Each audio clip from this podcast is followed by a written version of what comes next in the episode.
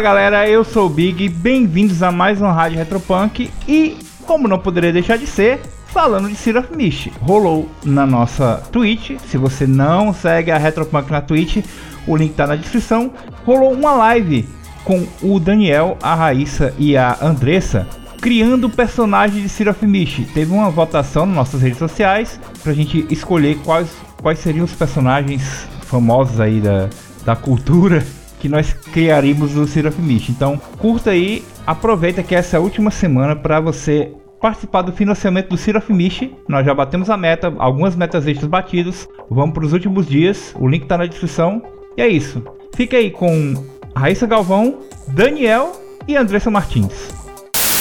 Antes da gente começar, vamos dar boa noite para todo mundo que está aqui. Então, vou dar uma boa noite para a Rai. A Rai apresenta a Andressa, nossa convidada, e a gente gira a rodinha. Boa noite, meninas. Meninas não, mulheres. Hum, desculpa aí. É... Boa noite, gente. Todos vocês que estão aí também. A gente está aqui de novo para fazer as fichas, né? Vocês devem estar acompanhando as um milhão de aventuras que a gente está jogando por aí. A gente já tem no nosso YouTube é, V de Viralizar e Encruzilhada dos Demônios. E a gente tá. Eu tô jogando no meu canal às quartas-feiras quinzenais, ou seja, essa quarta agora teve, uma aventura chamada Filhos do Boto, que é uma aventura que eu escrevi de retropunk. De retropunk, não! de City of Mist. e a Andressa também tá jogando lá. E é por isso que eu trouxe ela aqui, porque ela fez uma ficha genial. E ela vai nos ajudar aqui. Andressa, diga oi. Oi, galera. eu sou a Andressa Dama de Ferro, lá do podcast da Taverna no Beer Holder Cego, podcast de RPG. E eu tô jogando com a Ray, a Ray, falou, a Ray falou que a minha ficha de Hércules era meio meh, mas daí eu falei assim, não, vou te mostrar o meu Hércules aqui, que toma uísque na garrafinha e briga com vendedores de amendoim no meio da praça. e daí, porque eu fiz a minha ficha muito rápida, a Ray falou assim, yes, é você mesmo, sequestrar. Nossa, eu, eu vou abrir um parênteses aqui que agora eu sabia que eu conhecia a voz da Andressa de algum lugar. Agora que eu me liguei. Você vê que preparação é tudo nessa vida, gente. É assim, ó. Quem sabe faz ao vivo. É, é. Ô, louco meu. Essa hora, meu. Ô, bicho. 8 e 14. tá pegando fogo, bicho. Olha é... essas feras. A gente. Porra, tinha que ter um personagem do apresentador chato, né, cara? Esse foda pra caralho.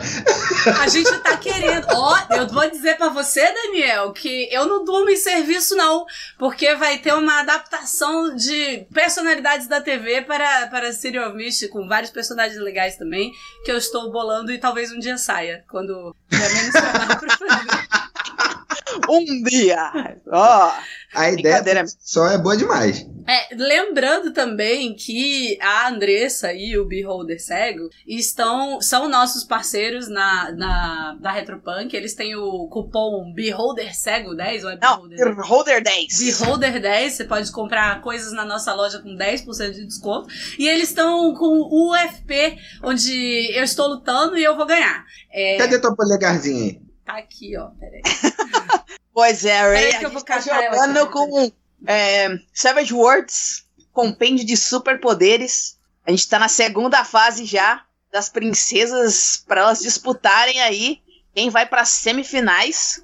E tá pegando fogo, bicho. Tá louco? Eles estão Gente, adorei o Daniel, que eu falo as piadas dele ri, é muito bom. Delícia. E ele tem uma risada boa, André. Delícia, risada, delícia parece que é muito mais engraçado do que é de verdade. É ótimo. É uma coisa incrível. Eu adoro conversar com o Daniel porque eu saio me sentindo engraçada.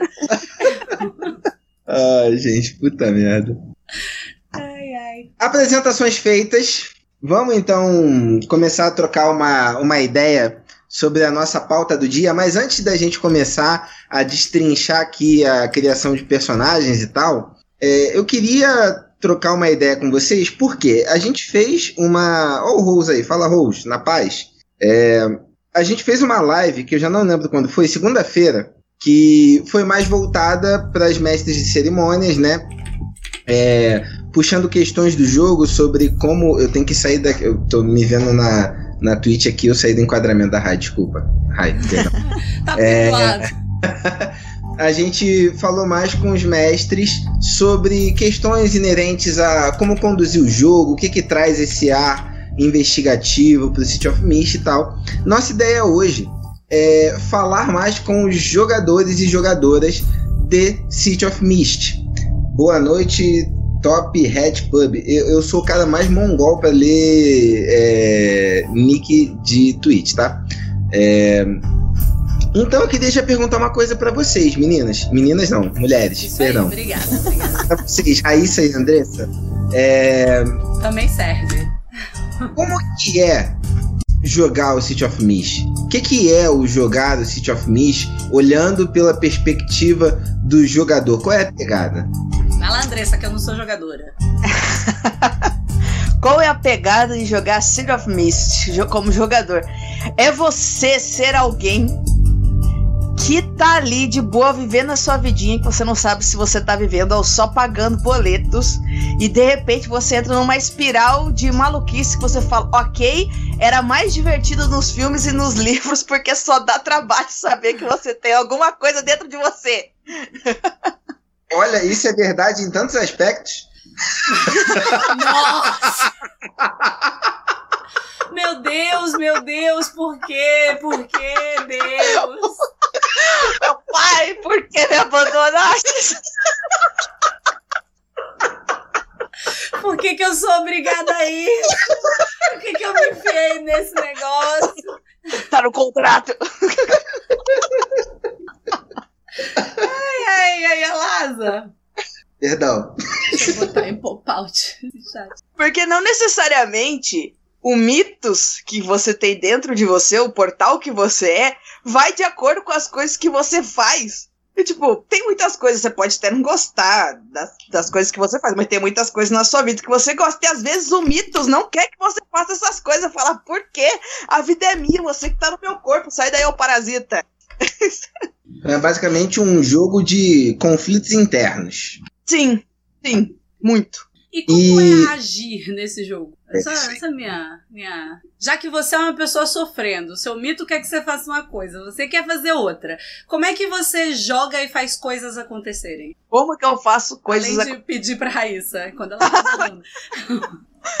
Véi, posso bater aqui no vendedor de amendoim no meio da rua?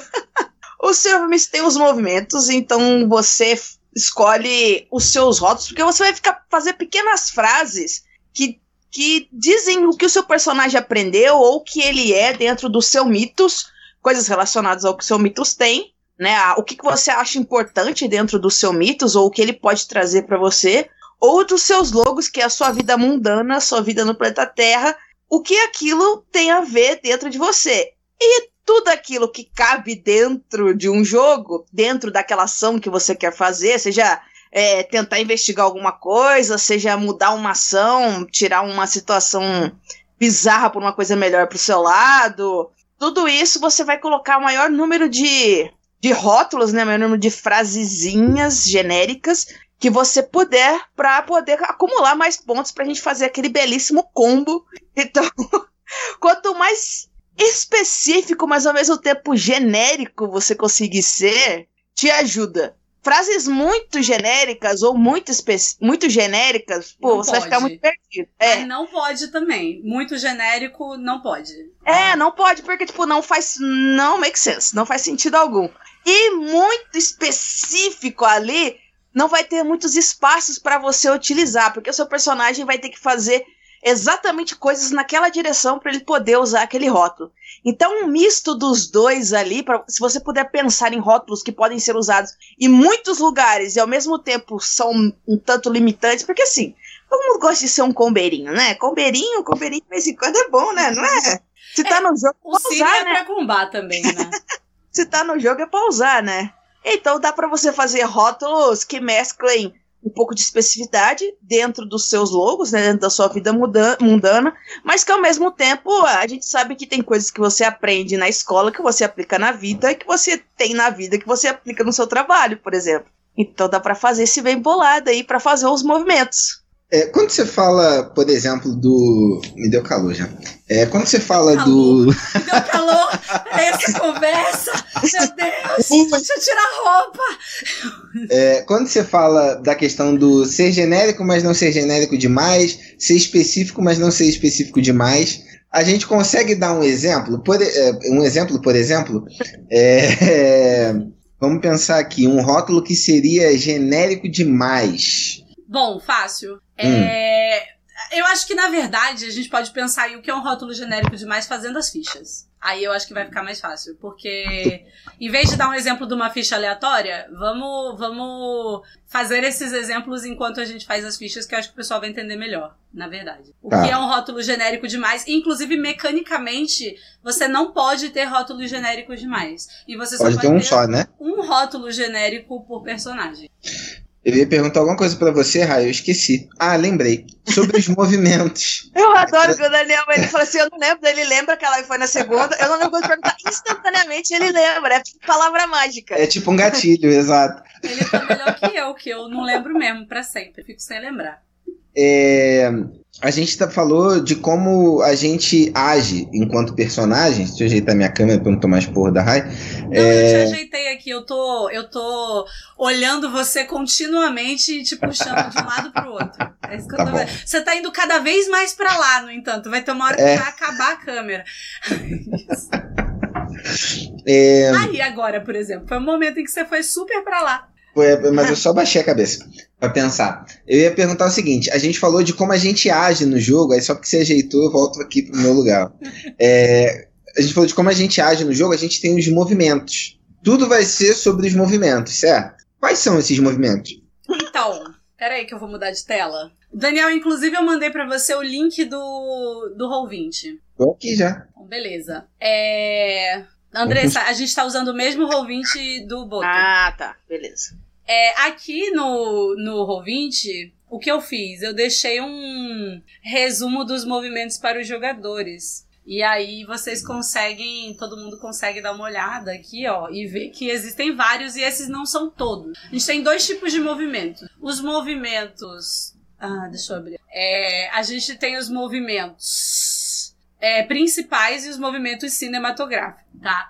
Os movimentos principais são aqueles que você usa para fazer ações que você engatilha ao longo do jogo. Então, é, como é que funciona um movimento? Você vai ou decidir fazê-lo e é, criar situações que engatilhem esse movimento, ou fazer coisas e a mestra de cerimônias, ou, né, ou o homem que estiver, né, é, é- é a mestra no livro, a mestre, na verdade, é, ela, ela vai te dizer quando você engatilha um movimento ou não. Tá? Os movimentos principais são virar o jogo, que é quando você cria uma situação favorável para você ou desfavorável para os seus inimigos. Então, sempre que você quiser apoiar a ação de alguém, é, gerar alguma vantagem ou alguma desvantagem, você vai primeiro, você vai virar o jogo e aí depois você pode agir ou alguma outra pessoa pode agir em relação àquilo. Tem o convencer, que é sempre que você tiver, se você estiver mentindo para convencer alguém, se você estiver falando manso para convencer alguém, se você estiver ameaçando alguém para convencer essa pessoa a, a falar, vai ser sempre convencer. Tem o rir na cara do perigo, que é quando você recebe um ataque, você se defende rindo na cara do perigo. E aí você pode ou é, anular esse ataque ou reduzir esse ataque. Tem o partir pro abraço, que é um movimento de melee, que, ou, ou de, de ataque direto, tipo assim, não precisa ser necessariamente melee, mas é um ataque direto. Você vai chamar aquela pessoa na chincha. Inclusive, eu queria botar chamar na chincha, mas eu achei muito, muito millennial.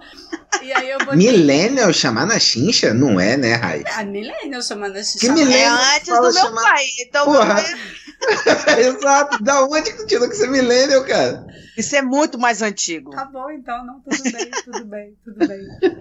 É, bom, mas é partir pro abraço. É, e a gente tem o movimento é, ir com tudo, que é assim, quando você tem a chance, quando você tem o caminho livre, quando você criou todas as situações perfeitas para dar o seu golpe fatal, você vai com tudo. E aí é, é um movimento que você tem menos oposição do que o partir pro abraço. O partir pro abraço, você tá chamando aquela pessoa pro pau mesmo. O ir com tudo, você tá enfiando pau naquela pessoa, é isso. É, um, é uma um pouco diferente. E o pau no sentido de a porrada, tá? É, tem o movimento de investigar, que você vai usar sempre que você estiver buscando respostas. Seja uma investigação, eu tô olhando aqui essa cena para ver o que acontece, né? Tipo, não, é, não só olhando, mas assim, ativamente procurando, seja uma investigação é, online, seja uma investigação, é, por exemplo, eu quero que o Daniel me conte o que ele sabe. Eu vou investigar o Daniel. E aí não é convencendo o Daniel a contar. Se o Daniel tiver resistente a contar, eu convenço ele a falar comigo. Mas investigar, saber o que ele sabe, né? Tipo, fazer as perguntas pro Daniel vai ser o movimento investigar. É, que é um movimento, assim como o Change the Game, que não gera uma mudança específica. Ele te dá pontos que aí você usa para fazer coisas. Investigar você ganha pontos que viram perguntas, e o virar o jogo você ganha pontos que é, viram coisas úteis que você pode fazer. Então, atribuir condições, atribuir rótulos são coisas que você pode fazer com esse gás que o movimento virar o jogo gera. E perguntas diretas sobre aquele tema são coisas que você pode fazer com é, as dicas que o movimento investigar gera. Tem também agir na encolha. Sempre que você estiver sendo desonesto, mas não com o sentido de convencer uma pessoa, né? Mas se você quiser mentir, se você quiser enganar alguém, se você quiser passar de fininho, tudo que exija prestidigitação ou, ou furtividade ou qualquer coisa assim, é, ou mentiras mesmo, vai ser o sneak around. E o correr o risco, que eu não lembro o que faz, agora eu vou ter que olhar. Realizar um feito ousado. Isso, é quando você tá sendo burro. Sempre que você vai fazer uma coisa estúpida, é tipo assim, eu vou me jogar em cima do monstro. Você tá correndo risco. Eu vou correr esse, eu vou atravessar esse caminho aqui enquanto as pessoas atiram. Você tá correndo risco. Além disso, tem os movimentos cinematográficos, que são ainda mais narrativos. Os movimentos cinematográficos, eles é, são principalmente o não se contenha,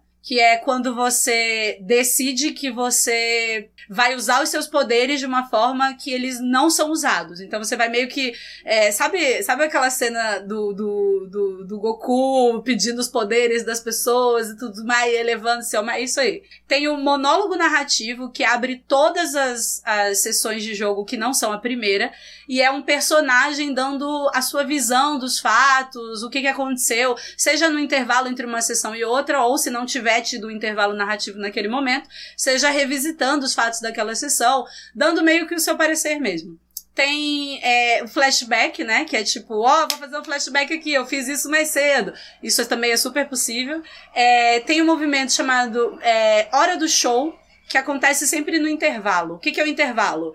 A gente tem que viajar duas horas de carro. A gente não vai fazer essa viagem acontecer essas duas horas. A gente não tá jogando um jogo como, por exemplo, D&D, que é um jogo que você vai fazendo tudo, toda a construção de personagem. Como a gente falou na live anterior, na segunda-feira, o Serial Mission é um jogo que já te dá muitas premissas e você trabalha o seu, a sua personagem em cima dela.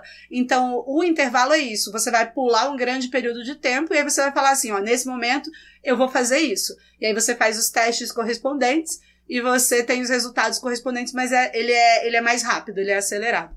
E tem o movimento final, que termina todas as sessões de jogo, que é o palestrinha dos créditos, que é quando todo mundo conversa no final da, da aventura para entender o que, que aconteceu, descobrir em que pontos as pessoas evoluíram, se elas tiveram brigas internas, porque a galera em si, o grupo de jogo, ele também tem uma ficha e, e ele também é evoluível, e ele é evoluível a partir desse, desse movimento final. Ah, tem os outros movimentos, mas eles não são eles não são movimentos em si, eles são mais coisas que você pode fazer durante o jogo. E aí eu recomendo que vocês esperem para ler o livro inteiro para usar esses outros movimentos, que são o fazer uma escolha difícil e o fim da estrada. Acho que eu botei fim da linha. E o finalmente algumas respostas, que são quando você de fato evolui a personagem e, e faz uma campanha mais prolongada, eles não funcionam para coisas muito Duas observações aqui, uma do chat, hum. que o o chamar na chincha, sua expressão super moderna, Moderna. é, o Tablito falou que isso é muito boomer. Millennium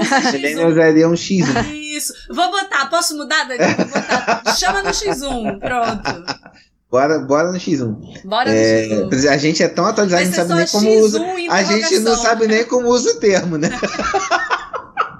e o outro, Rai, é que o não se contém, você perdeu uma grande oportunidade de mandar um não se reprima, né? A Nina falou isso também no nosso podcast sobre City of Mist, que foi com o Rafa Cruz, e foi um podcast incrível, eu recomendo pra vocês. A gente explorou, conversou sobre é, o sistema semântico, explorou o jogo, e eu falei isso pra que eu senti muita vontade de usar o Não Se Reprima, porém é um movimento muito sério, e ele, e ele é de, num momento bem dramático do jogo, ele é um movimento cinematográfico. E isso, botar o Não Se Reprima ali, perderia. A gente tem, óbvio, jogos que são muito engraçados, mas a gente tem também jogos que são mais é, dramáticos e deprimentes. E aí, às vezes, você tá lá no meio do drama e da depressão e vê um Não Se Reprima, e aí você vai total sair daquele negócio pra ficar cantando. Então, eu, eu optei pelo Não Se Contenha, mas tá aí, né? Você é o editor, você pode mudar se você quiser. Eu não sou editor, não. O editor é o Guilherme, na real. Então, manda E a Nina. Ele é a Nina. Nina. A Nina É. concordou comigo, inclusive. Não, mas é uma excelente explicação.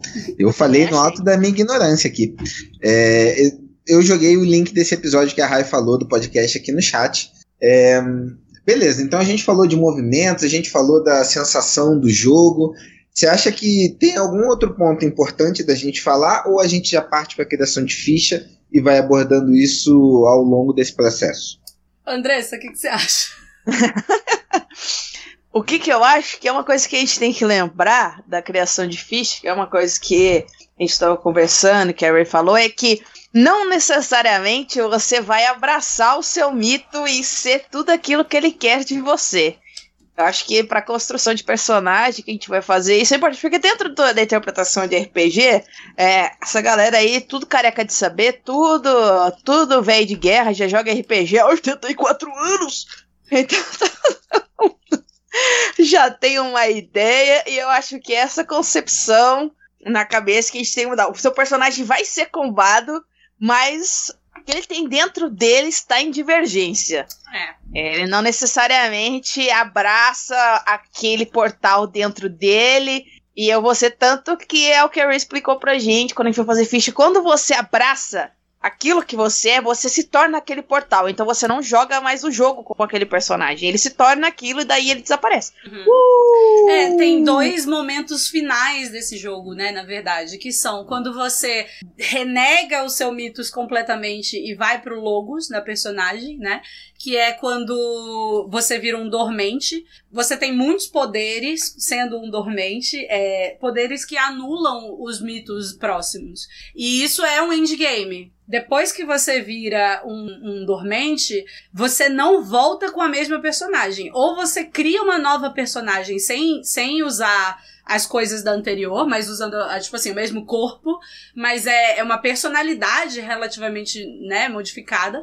Ou você. E ela vai ser uma personagem muito mais voltada pro mitos do que a sua, que tava, né, cada vez mais voltando pro Logos. Ou você abandona aquela personagem e cria outra. Mas de qualquer forma, ela muda, assim, ela não é mais. Ela não é mais aquilo que ela era. O avatar, que é o que a Andressa falou, é quando você abraça todo o seu mitos e você fica é, só com uma última memória de certeza lá no. Também é um estado que não dura muito tempo, assim como o dormente, porque ele é muito poderoso. Um, um avatar, ele, ele consegue é, usar os movimentos é, de uma forma muito mais poderosa, porque ele não gasta as coisas dele. Ele pode sempre queimar rótulos para ter sucessos garantidos. E aí ele não vai. Ele, ele reseta esses rótulos logo em seguida. Esses rótulos não são permanentemente queimados. A gente fala mais sobre queima de rótulos em breve. Mas.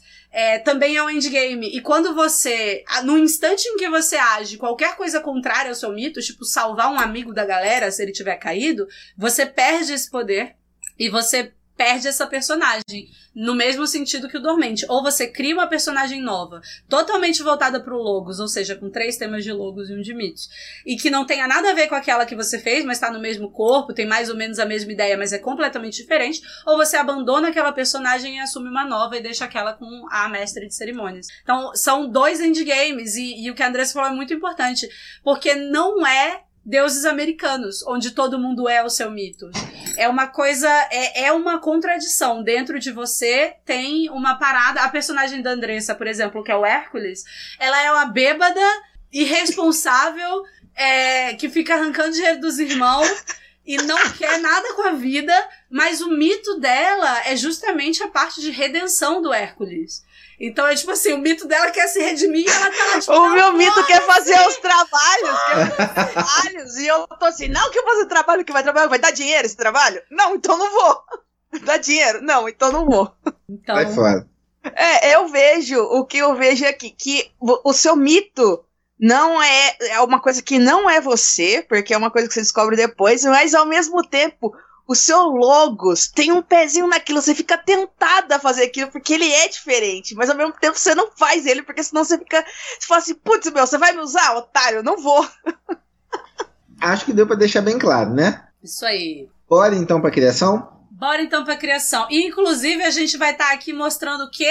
Ele mesmo, o livro que ninguém viu ainda. Temos uma versão beta que podemos mostrar pra vocês. Secretíssima, secretíssima. Se souberem que eu tô mostrando, eu vou levar porrada.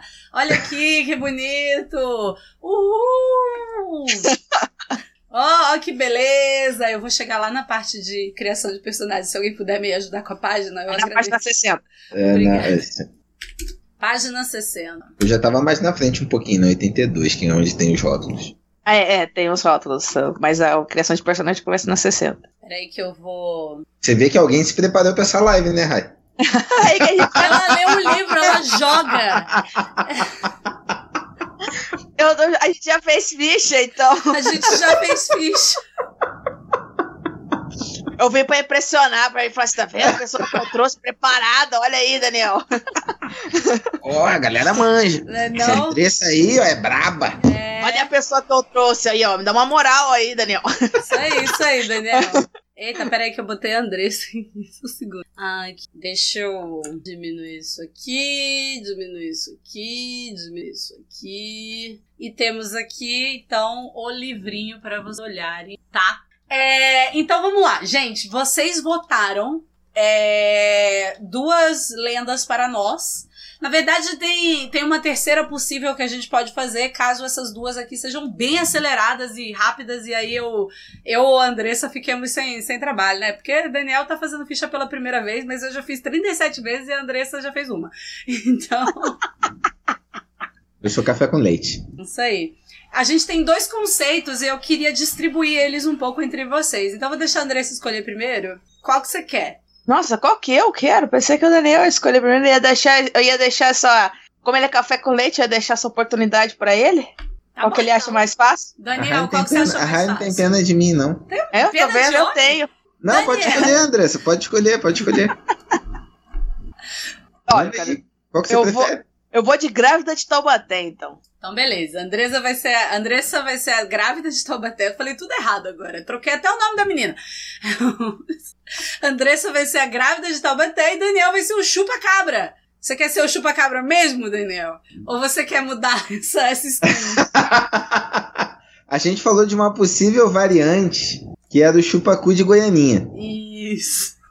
Acho que cabe. Acho que dá pra abordar os dois, sabe? São, são facetas diferentes da mesma lenda. Ah, é verdade, eu concordo. Dá pra, dá pra abordar os dois.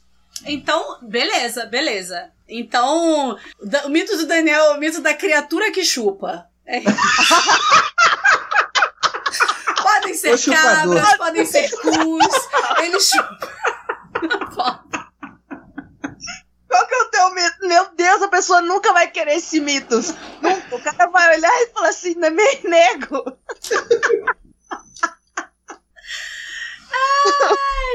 Vai falar assim, meu cara, qual é o teu mito? Ah, cara, deixa isso pra lá, vamos entrar nessa conversa. não. Porque eu fui amaldiçoado com esse mitos, pensa chupa-cabra, chupando uma cabra. pensa o chupacu fazendo queijo chupando uma cabra. Ai, cara, que fase. que ponto chegamos? Ai, ai. E a Andressa vai ser grávida de Taubaté. A primeira coisa que a gente precisa pensar, além do mitos, é o conceito da personagem. Certo? Lembrando que, como a Andressa lembrou aqui, a personagem, ela é uma contradição. Ela tem uma personalidade. Imagina, Daniel, que você, tá? É o Daniel certo? Você tem uma vida. E aí, de repente, você tava lá fazendo nada, e aí você viu uma coisa muito esquisita, assim, e você acordou. E aí você começa a ver várias coisas esquisitas, inclusive dentro de você, porque dentro de você, de repente, despertou uma força mística, chupadora, que. Você amanhece aquele dia e assim, hum, hoje é dia Hoje é de dia- cabra. De E aquela cabra. falou, hum, Não, a pessoa acorda, nossa, será que é ressaca? Daí olha, tem até uns pelinhos na boca, assim, gostinho de cabra que eu tô sentindo hoje. Leite de cabra é bom, você passa a gostar, é isso. É, e então, e essa ideia é que assim, isso não, isso pode ser é, essa contradição da personagem, ela não precisa ser gigantesca. Ela pode ser uma contradição bem pequena. Ela pode ser uma contradição em, em detalhes narrativos. Porque uma parada que esse sistema faz é estabelecer poder narrativo. O sistema não é numérico, ele é semântico, né? Como a gente falou lá na live de segunda-feira. Ou seja, os, é, os seus poderes de logos, eles são tão mais importantes que os seus poderes de mitos. É como se tivessem duas forças tentando controlar o mesmo corpo. Às vezes elas estão em consonância, mas às vezes elas se odeiam, as- elas têm objetivos diferentes. Tudo que é logos vai representar uma certeza na sua vida. E tudo que é mitos vai representar uma dúvida, uma, uma coisa. É, Não é uma dúvida do mitos, é uma dúvida sua em relação ao mitos. Então é tipo assim, por que, que esse mito quer que eu chupe cabras? Entendeu? É tipo, é, é isso. Você tá ali, eu tô aqui comendo, bebendo leite de cabra todo dia, não aguento mais, pra que essa merda? Pode ser essa sua dúvida, mas ela pode ser muito maior. Então, vamos lá. O primeiro passo é esse: o conceito da personagem. Você já tem a lenda que ficou raízes dentro de você. Falta vocês definirem quem é você na vida cotidiana da cidade. Mundanamente, quem é a sua personagem? Eu tô pensando numa personagem aqui num conceito mais é, cidade pequena, do interior, talvez o político local, ou é, policial local, alguém que é responsável por manter a ordem e tal, sabe? Que tal o prefeito? Pode ser. Deputado. Prefeito tem Deputado. muito. É, Vereador, é vereador, vereador. vereador, Vereador é bom, que é vereador é inútil, faz umas rachadinhas, porra nenhuma. Então, beleza. Vereador. Então, beleza. Beleza, beleza. Gostei, gostei. Andressa, já pensou em alguma coisa? Eu tô querendo. Eu tô, que, eu tô tentando pensar. O certo era que todas as profissões falassem a verdade. Eu tô tentando pensar numa profissão em que. ou algo que forçaria o meu personagem ou um sentido pra mim que eu sempre. Diferente do filme do Jim Carrey, que é o mentiroso, que o menino pede pra ele nunca mais mentir, e daí o pai não consegue mentir durante o dia todo, eu quero criar um conceito desse tipo. Eu tava pensando em ser um uma advogada, alguma coisa do tipo, Advogado sabe? pode mentir. Mágico de festa, pô. A essência do Mágico de trabalho é mentir. Não, mas eu não queria que, Ela eu, que eu não mentisse. mentir. Ela Ah, quer perdão. dizer a verdade. Ela quer ser sincera. Nada mais que a verdade. Eu Você você juiz. pode ser psicóloga. Não agradou muito, né? Pelo silêncio que ficou depois não, da sugestão. então tá bom, então tá bom. Você não precisa acatar minhas ideias também. Vamos Não, eu tava pensando. É que eu tava. Eu... Gente, Chat, quando eu pensar no uma personagem, eu já, eu já tento imaginar ele na história, como ele vai funcionar, O entendeu? Fred Fardo tem uma sugestão ótima. Trabalhador de usina nuclear. Se você mentir, você morre. Não é assim que funciona, Fred. Descalço É uma boa. sanitário. Pensou no Lineu ali, o Gustavo. Hum. Advogado é o rei da mentira, exatamente. Advogado é o rei da mentira, é, então. Andressa, você que conhece esse negócio já, vai pensando aí. Tá? Pode deixar. O meu, é que o meu tema de mitos eu já sei, é de subversão. Ah, excelente, excelente. É, então, Daniel, que nunca fez essa ficha, vamos lá. Daniel, abre o seu. O seu. Abre o seu negócio lá. Peraí, que eu. Já tá aberto o Roll20 aqui na ficha do Chupacabra. Isso, abre seu Roll20. Você vai ver que lá no seu Roll20, inclusive, gente, se vocês quiserem aprender a usar o Roll20 agora, ó, a, o, a ficha no Roll20 vai ser uma ótima também que eu posso ensinar. Lá em Character Shit, é, você vai. Ou shit, não sei. Eu nunca lembro como fala essa parte. Não sei o que é merda e o que é ficha. É isso. você vai ver que você tem essa, esse crew theme, que é o tema de galera, tá? E você tem quatro fichazinhas e a ficha de personagem, né?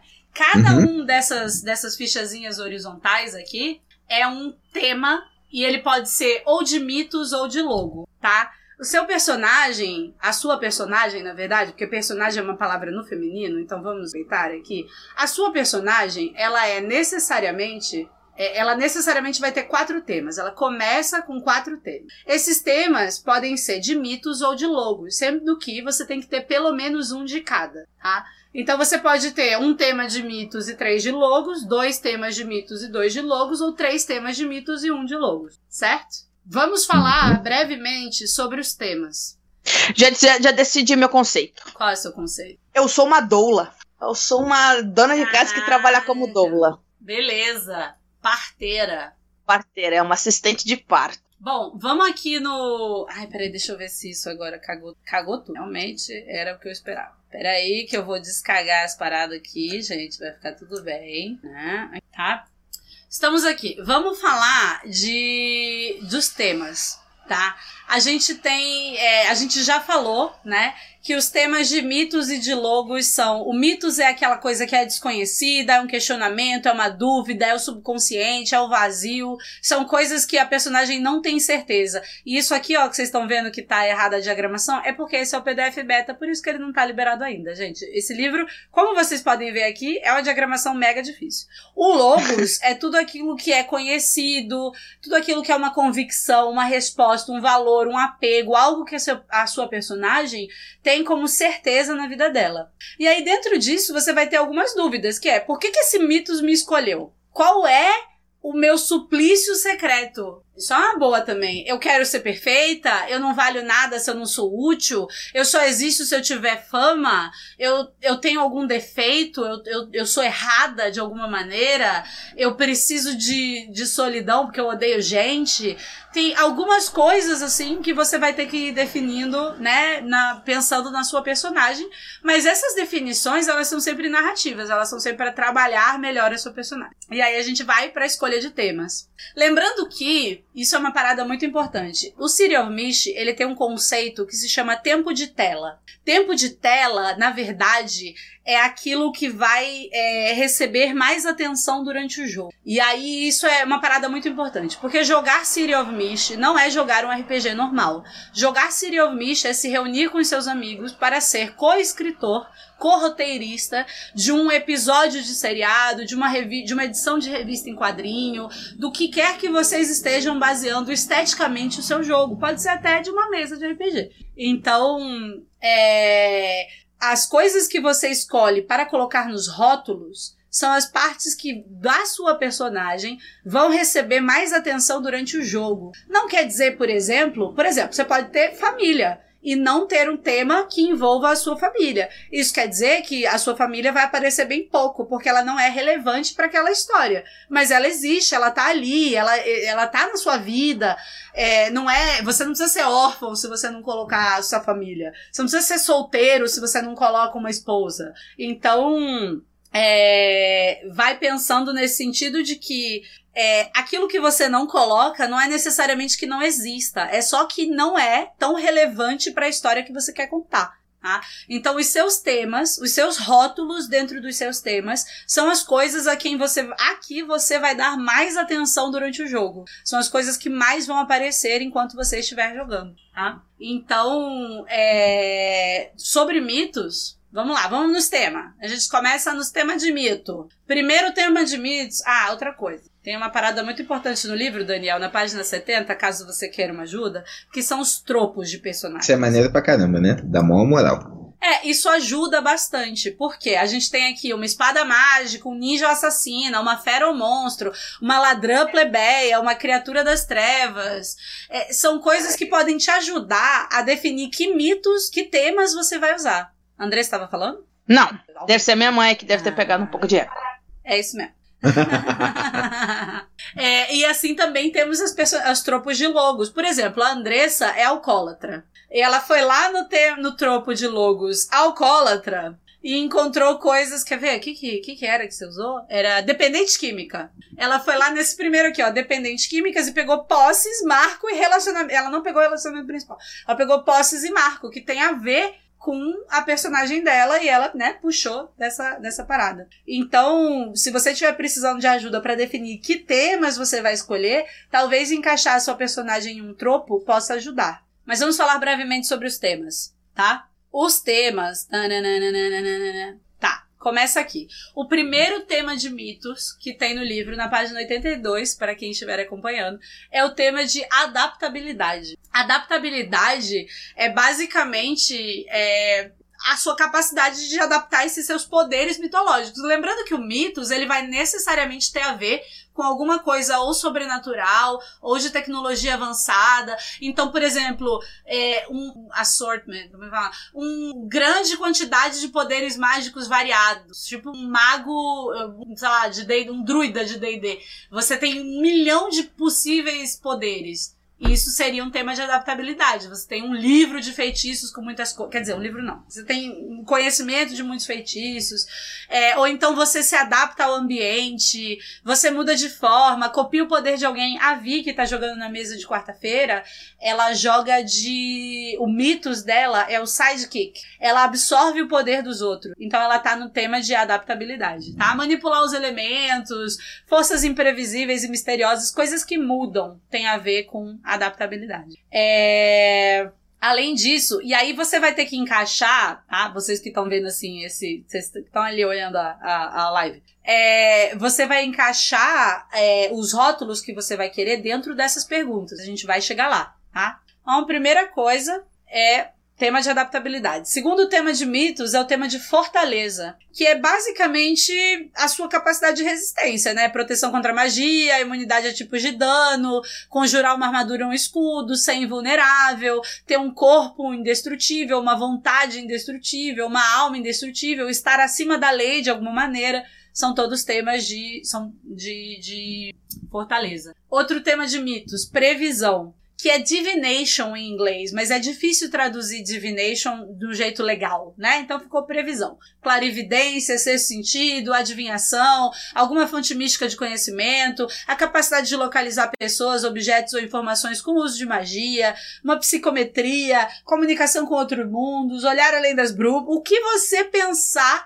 que se encaixe numa coisa meio mística vai estar tá aqui em previsão. É, você tem também o tema de expressividade, e expressividade é como o seu mito se apresenta para as outras pessoas. Então você tem uma projeção elementar que você pode fazer, você pode ter uma força muito lendária e incrível, você pode ser uma guerreira foda, você pode ter uma presença incrível, você pode ter poderes de cura. Expressividade é como o seu mito se manifesta.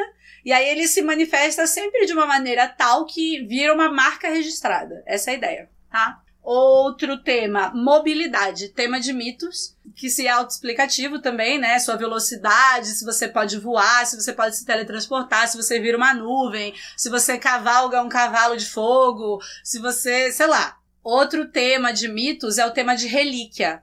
Relíquia é um portal como você, só que esse portal está localizado no objeto. Então, se você tem uma arma mágica, como a Excalibur, por exemplo, se você tem uma, uma peça de roupa, uma armadura especial, se você recebeu um presente místico, se você tem um livro de magia, se você tem uma bolsa cheia de tralha, tipo aquele chapéu do Presto, vai ser um tema de relíquia também. É, o. Não sei se você tiver o arco do, do mocinho loiro, como é que é o nome dele? Do mocinho loiro que tem um arco? Hank. Hank, obrigada. Vai ser um tema de relíquia também. É, se você. Outro tema de mitos é o subversão.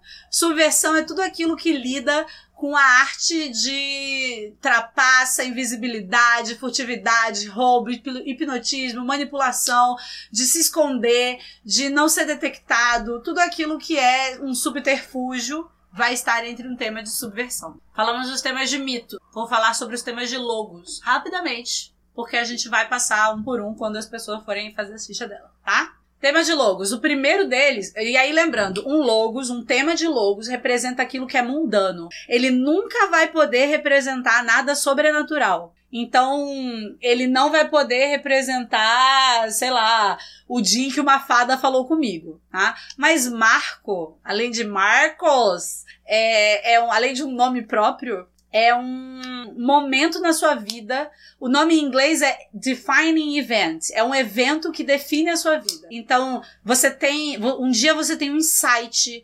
Um dia você morre alguém que você ama. Você perde alguma coisa que você gosta. Você é, é, é humilhado. Você sofre um acidente. A personagem da Andressa sofreu. Um, ela tem um tema de marco, que foi o tema em que ela sofreu um acidente e matou a família dela inteira né?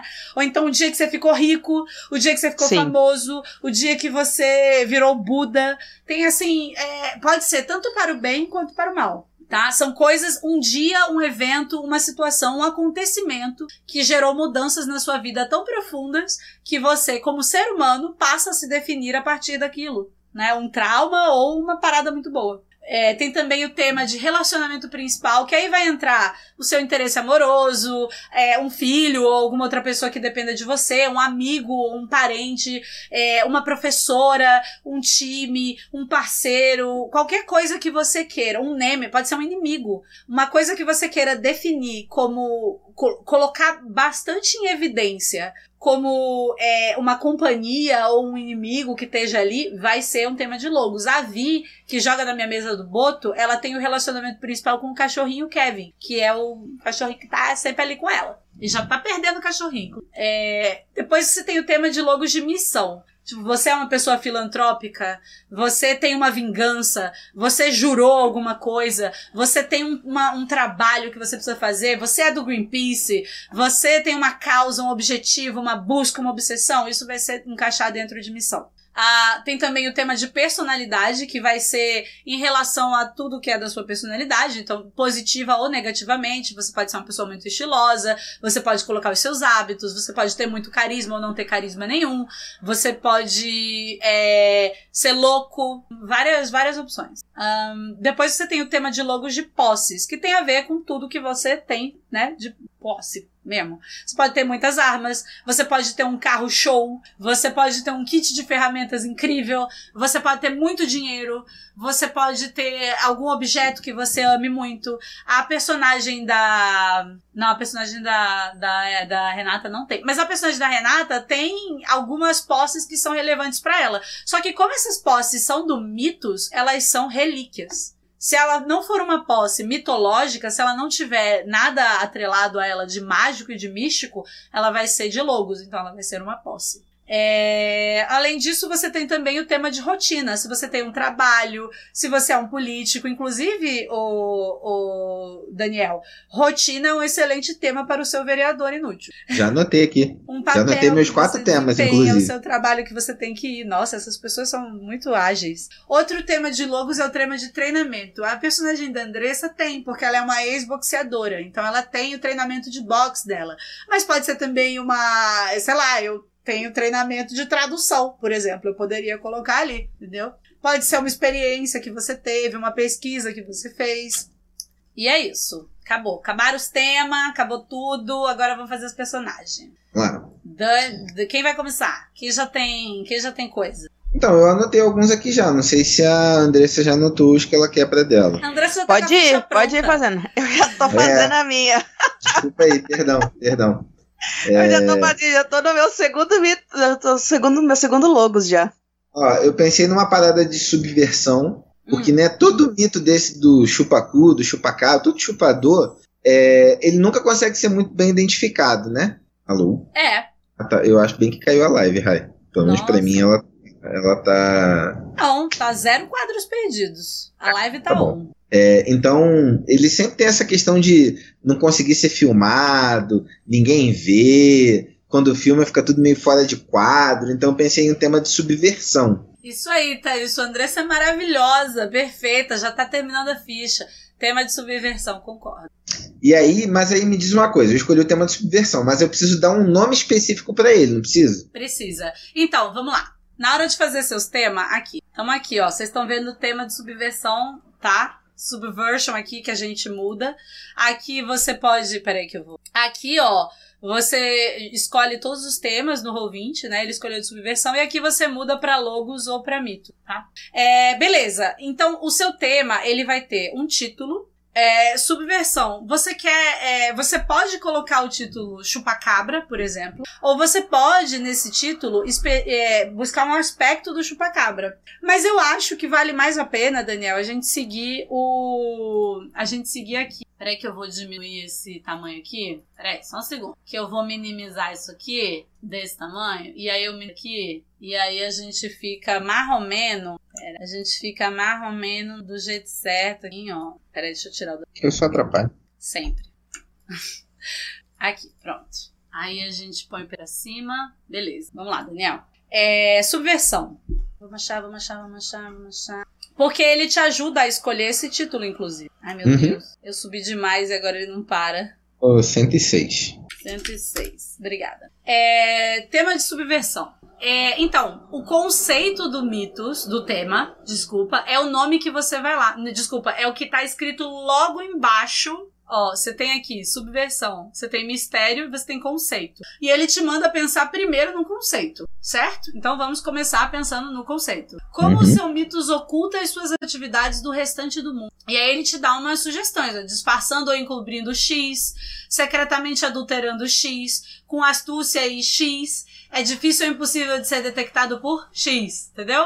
Aí, ó, já esse último. É difícil de ser detectado por câmeras. Então anota aí, ó, difícil de ser lá no conceito lá embaixo tem subversão, mistério, conceito. Escreve ali. Difícil de ser detectado. Pode ser por câmeras, beleza, mas pode ser por por humanos. É, pode ser, é, faz mais sentido, faz mais sentido. Pela percepção comum, certo? Uhum. Então, beleza. Daí vamos pensar em detalhes dessa lenda que você pode usar para dar corpo a esse conceito. Então, você quer o tema de subversão, você quer uma, é, uma coisa que é, seja difícil de ser identificada, mas que ainda assim tem. É tipo assim, você quer poderes que te ajudem a, a não ser identificado, correto? Correto. Tá. A primeira coisa que a gente vai fazer é responder a primeira pergunta de rótulo de poder. E aí a gente chega em o que é um rótulo. Um rótulo é uma frase simples tá? É, que define algum parâmetro que você vai poder utilizar depois. Então, a primeira pergunta, ela tem que ser necessariamente respondida. Primeira pergunta do subversão é: qual é a sua principal habilidade para mascarar ou ocultar as suas ações? E ele traz algumas sugestões, por exemplo, aparência ilusória, falso ar de importância, capa da invisibilidade, magia, entrar e sair de qualquer lugar, corromper os que detêm o poder, assumir a identidade de outra pessoa, mas você também pode pensar em outras coisas. Então, como é que o chupa-cabra se esconde dos outros? Qual é a principal habilidade que ele usa para ocultar o que ele tá a, a, cabra que ele tá chupando, por exemplo? Não, é que a cabra ele chupa de boa lá, né? O problema é que ele não se oculta, é que ele, ninguém consegue ver, que bate com aquela questão ali do difícil de ser, de ser detectado. Então me ajuda a pensar como que seria isso traduzindo aqui nessa resposta. Chat, um rótulo. Ajuda Daniel. Tipo, um rótulo que ele é, uma, ele é uma criatura meio obscura, ninguém vê de onde chegou, de onde veio, para onde foi. Quando as pessoas veem, não conseguem identificar o que, que elas estão vendo. Que tal aparência ilusória? Então, eu cheguei a pensar nela, mas é que eu não sei se a aparência é ilusória, né? Aparência distorcida, não sei. Você quer o quê? Que as pessoas não consigam tirar uma foto sua, que sai errado? Isso. Hum, que tal é, corromper a percepção visual? É, é, um. Parece ser um bom rótulo. Então, anota ele aí. Lá em Power Tag, no primeirinho, você escreve hum. aqui: corromper a percepção visual. Distorcer a percepção visual, acho que é melhor. Uhum. E aí você tem que dar aí, senão não. Isso, a Andressa já tá fazendo a terceira ficha. Ó, você observa, o Daniel, que do lado do seu rótulo de poder tem um, um símbolo de foguinho e uma caixinha, tá? Essa caixinha é o que você usa para selecionar aqui no Roll20 o seu poder, para ele acrescentar o seu rótulo, né, para ele acrescentar o poder e você poder girar. É, rolar o dado. Mas esse símbolozinho de queima é o que de fato vai ter na ficha do livro, tá? Que é quando você gasta esse poder e só pode recuperá-lo depois de um descanso longo, por assim dizer, tá? Existem é, síndrome do monstro do Lago Ness, não sou notado por ninguém, exatamente. É, então, é, quando você queima o seu rótulo, você só pode recuperá-lo no entre aspas descanso longo, que é o intervalo e aí, nesse intervalo, você tem que fazer o movimento de recuperar esse rótulo. Porque senão, você não recupera. E qual que é esse movimento? É o movimento de hora do show, né? Dentro, quando Hum. sempre que você tem o intervalo, você, como narrador, como mestre de cerimônias, vira para as pessoas que estão jogando e fala: olha, gente, é, vamos aqui fazer um intervalo, então, vamos fazer o movimento hora do show.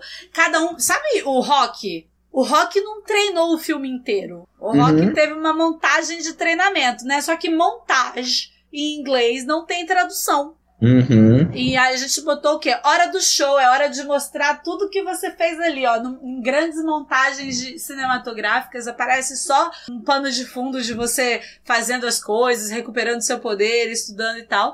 E, aí- mas aí você seleciona, porque tem várias coisas que você pode fazer nesse movimento. Uma delas é recuperar rótulos perdidos, tá? Rótulos Beleza. queimados. Beleza. Ô, Daniel, depois que você responde a primeira pergunta, para cada tema, você vai responder sempre a primeira pergunta e vai escolher outras duas perguntas, tá? Uhum. Então você tem as perguntas é, de B a J, tá? Que é como você usa seus poderes para distrair os outros? Qual é a característica mais útil do seu poder principal? O que você faz de melhor quando usa o seu segredo? Eu tipo- gostei dessa daí. Essa daqui? D. E o que, É, que você porque- faz de melhor quando usa o seu segredo? É, tem uma ali que é anda por aí sem ser notado. Não Esse- pode ser um chupa coisa sem ser notado? Pode. Pode. Chupa coisas sem ser notado. Vou botar só chupa. Chupa sem ser notado também. É, é excelente. Pode ser ataca, Daniel. Ataca sem ser notado. Que tal? Vamos dar uma contextualizada melhor, né? Age sem ser notado, tá bom? Tá melhor assim? Age sem... Não, é porque age é muito abrangente. Age qualquer ação que você fizer, você vai falar, é, mas não vai ser notado. Então, não pode. Tem que ser Então, uma coisa então ataca. Vou deixar o ataca. Ataca sem ser notado. A quinta série cumprimenta a quinta série. tá? Ah, tem também que tipo de presa tem mais chance de cair no seu subterfúgio? Como as suas operações secretas geram informações para você? Quem ajuda nas suas tramóias? O que tem poucas chances de afetar você graças aos seus poderes? E aí você pode. Eu gostei, eu gostei desse do que tipo de presa tem mais chance de cair no seu subterfúgio. Hum, Claro que a primeira coisa que eu pensei foi cabra ou cu, né? Mas não. É, poderia criatura ser. chupável. Eu gosto, sabe o que eu gosto? Eu gosto que a Andressa, que é perfeita e maravilhosa, chegou aqui falando: Não, porque o chupacabra tem muito de vampirismo, não é? Realmente. E você, Ah, cada um vê o que quer chupar e é diferente, né? Eu pensei aqui de colocar. Dá o bote sem ser notado, Bob. Mas eu tava pensando no conceito da criatura. É, criaturas quando estão isoladas, em lugares, sabe? Excelente, você pode colocar mais eficaz contra criaturas isoláveis, isoladas. Por exemplo, é um bom rótulo. E agora você tem três rótulos de poder, certo? Certo. Vamos para os rótulos de fraqueza. Para os rótulos de fraqueza, você tem quatro possíveis perguntas e você escolhe a que você quer responder. Então você pode: o que poderia expor suas atividades? O que é revelado quando desmascaram você? De quem você está se escondendo? Ou que tendências psicológicas desvantajosas você desenvolveu nas sombras ou por trás da máscara? Cada um vê o que quer chupar, exatamente. Nesse caso. Não, é porque aí ficaria fora. Eu ia colocar não mexo com humanos. Mas aí já mata. né? Excelente. Você não vai chupar humanos? Não chupa humanos. Pode botar ali. Não chupa humanos. Não, pô. Não que- só que- chupa o cu de bicho. É, Gente, porque não. já teve algum caso do, do chupacabra ou do chupacu de Goianinha atacando ser humano? Não, chupacabra não. Chupacabra É. não. Chupacu eu já não sei. Chupacu ataca humanos. Chupacu de Goianinha. É sempre um bicho que tá na fazenda, sempre um bicho isolado. Deixa eu ver. Tudo que você precisa entender, saber para entender o misterioso caso do chupacu de Goianinha. Vamos ver. Parece que ele nunca atacou nenhum humano, realmente.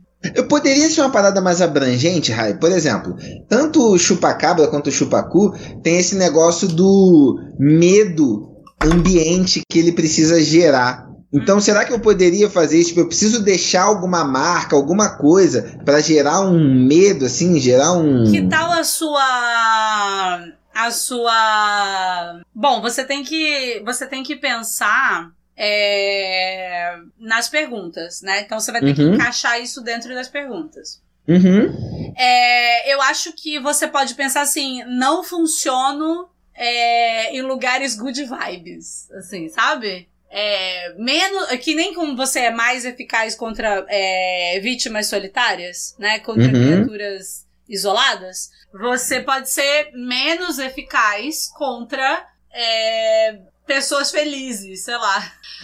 É, então, o Milk até colocou ali, deixar rastro. O deixar rastro não poderia ser uma resposta à pergunta ali do que poderia expor suas atividades? Então, você pode colocar, deixa um rastro de depressão e, e pavor. Pode ser. Deixa um rastro de sentimentos ruins. Uhum. Beleza. Muito bom, muito bom, muito bom. Ele falou das As marcas. vítimas que ficaram com vergonha e não procuraram a polícia. Tipo pica-pau. Google ao vivaço, exatamente. Eu fui dar um Google. É, a gente tem que descobrir se o chupacu chupou algum cu humano. Beleza. Daniel, existe a possibilidade de você ter mais um rótulo de poder nesse, nesse tema, mas aí você também teria que ter mais um rótulo de fraqueza. Acontece que só em um tema você pode ter um rótulo a mais. Então eu sugiro que você espere terminar todos os temas e aí você decide qual deles você quer um rótulo a mais. Beleza, Beleza. beleza. Então É. vamos, lá para sua expressividade. Que a Andressa já tá. Andressa, você já terminou sua ficha? Deixa eu olhar a Quase. ficha da grávida de Taubaté aqui. Quase. Meu Deus, e que mulher perfeita! Como posso lidar com isso, meu Deus do céu? Olha isso, gente. Olha que exemplo. Olha, Daniel, a ficha da grávida de Taubaté.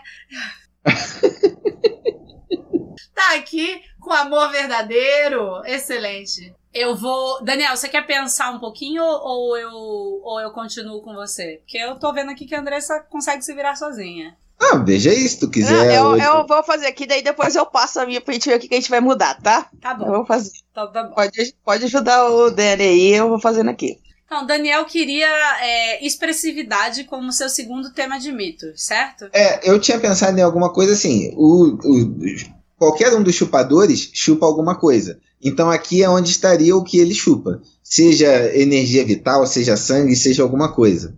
É, vou te dizer, a primeira pergunta do. É, é porque assim, o tema de expressividade, ele não trata do que o seu poder afeta.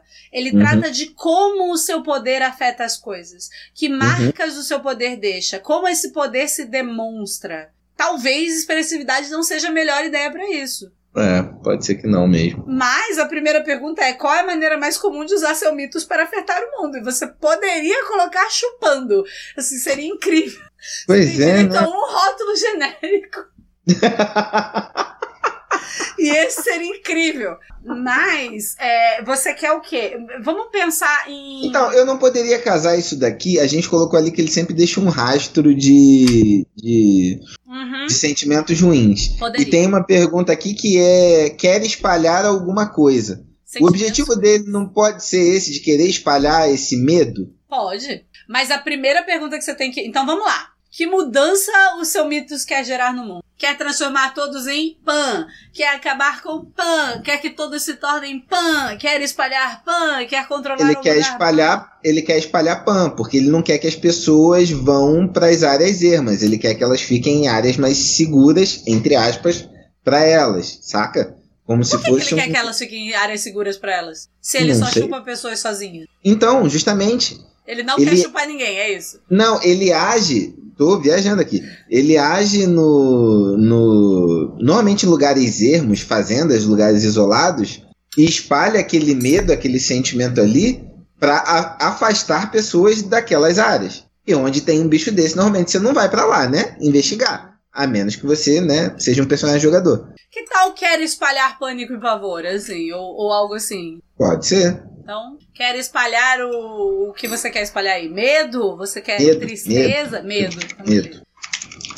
Ou você espalhar, pode querer. espalhar as maldades. Você pode querer controlar e moldar o medo também, né? Tá, Você tá trabalhando aqui com um aspecto do, do chupacabra barra chupacu, que é o medo primitivo, né? Aham. Então, eu acho que quer espalhar o medo ou quer controlar ou moldar o medo também funciona, o que você preferir. Eu vim espalhar as maldades. Beleza. Lembrei do, vídeo do. Vai. Ai, Você vai cara, conseguir que. terminar, peraí. Vamos A Andressa vai dar risada de você, vai. Não, não, não. não. Deixa, deixa. Que? Viu? Eu falei? É, eu lembrei do vídeo do Hermes e Renato. Do Hermes e Renato, tá ligado? Do Capeta Júnior.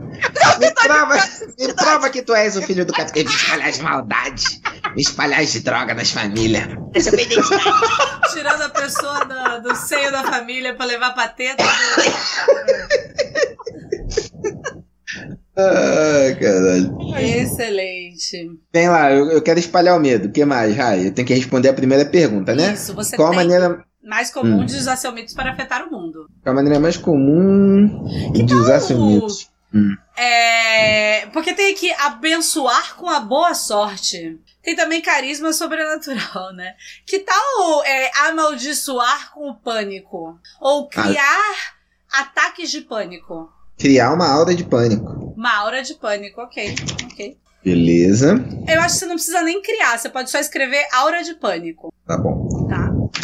Aí você tem as perguntas: que efeito reverso você pode exercer? Ou seja, o que iria contra esse efeito inicial, né? Você pode, por exemplo, ser tão capaz de controlar o medo que você pode apaziguar o pavor ou apaziguar o pânico, né? Você pode ter essa, essa Hum, gostei. habilidade. Inclusive, eu gostei dessa palavra, apaziguar. Não, eu sou, eu sou boa com palavras, por isso você me contratou pra traduzir esse negócio.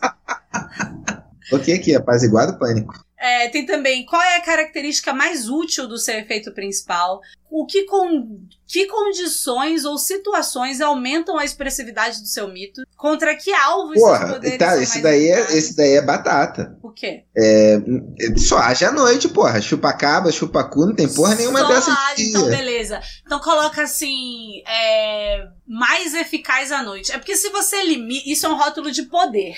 Então se você Aham. coloca só age à noite, o seu rótulo de poder se torna um rótulo de fraqueza, certo? Entendi, Então você tem entendi. que colocar assim, melhor sob a cobertura da noite. Ó isso, que poético. Tá vendo por que, que você me chamou pra traduzir esse negócio? Melhor do que o que eu escrevi aqui, inclusive, mas tudo bem. É, e aí eu preciso de um rótulo de fraqueza dele, né? Rótulo de fraqueza, isso. Que tem. Que situações ou condições enfraquecem ou suprimem a expressividade de seus mitos? Que alvos são imunes ou resistentes à expressividade de seus mitos? O que acontece quando você perde o controle sobre a expressividade dos seus mitos? Você pode colocar, inclusive, é, é, uma. Eu acho que. Imagina você perder o controle do pânico que você cria. Quais são as repercussões de trazer os seus mitos ao mundo? Também é uma boa. Então, vamos pensar, quais são as repercussões? As repercussões também têm uma repercussão muito grande, que é o que ele não quer, né? Como que eu conseguiria traduzir isso? Atrair atenção demais? É, você pode colocar. É, atrai atenção de. Atrai Você atenção pode colocar. Você pode colocar. É, Virar piada, o Rodrigo colocou ali, não ser levado a sério. exatamente, virar piada é excelente. Eu acho, inclusive, que é, o riso. Ó, que situações ou condições enfraquecem ou suprimem a expressividade dos seus mitos? O riso, gente rindo de mim, ou virar piada. Pode ser uma coisa que enfraquece o, o seu pânico. Porque quando as pessoas riem, elas ficam com menos medo, certo? Com Uhum. certeza. Então, você pode colocar ali virar piada, ou sou uma piada, como um me vem. o, Vou deixar eu virar piada em homenagem ao Rodrigues que deu a ideia. Obrigada, Rodrigos, aí pela excelente ideia. Você quer mais algum rótulo, algum tema de mitos ou você quer continuar no eh, partir para os temas de logos? Não, eu já coloquei aqui duas ideias de logos. Hum? Uma é sobre o relacionamento. Logos. Ah, logos, perdão. Não, tu tá perdoado. É o relacionamento que é meu eleitorado. Pô, Ah, excelente, excelente. Então, então vamos lá. É, aí nesse, nesse Define Relationship, eu acho que inclusive você já tem um nome pra aqui, que é meu eleitorado. esse é o conceito, né? Esse é o título, meu Ah. eleitorado. Coloquei título. É, também é, o conceito também é, né? Quem desenha. Você pode colocar, desculpa, põe no título vereador Hum, da cidade. E aí no conceito você coloca meu eleitorado desempenha um papel principal na minha vida. importante, porque nenhum político dá tanta importância assim. Então você tem as perguntas de rótulos de poder do tema de logos, que são necessariamente mundanas. E você tem que responder especialmente a primeira pergunta: por que esse relacionamento é tão importante pra você? E aí tem uma conta bancária confortável, amor de Me verdade. dá poder. Me dá poder, excelente, coloca aí. Me garante poder local. Me garante poder. Coloca poder local só. É porque você não pode colocar o verbo, já que isso vai ser um rótulo, certo? Tá. Uhum. Então coloca assim, poder com o eleitorado. Uhum. Ou, ou bota assim, poder político. Tá. Influência política, melhor, influência política. É que entra, acho que na rotina. A rotina eu ia botar algo nessa ordem também. Aqui é mais, o- eu acho que é poder local, porque não necessariamente é político. É por eu ser vereador, a galera já me dá aquela moral, pá. É porque poder local é muito genérico. Hum.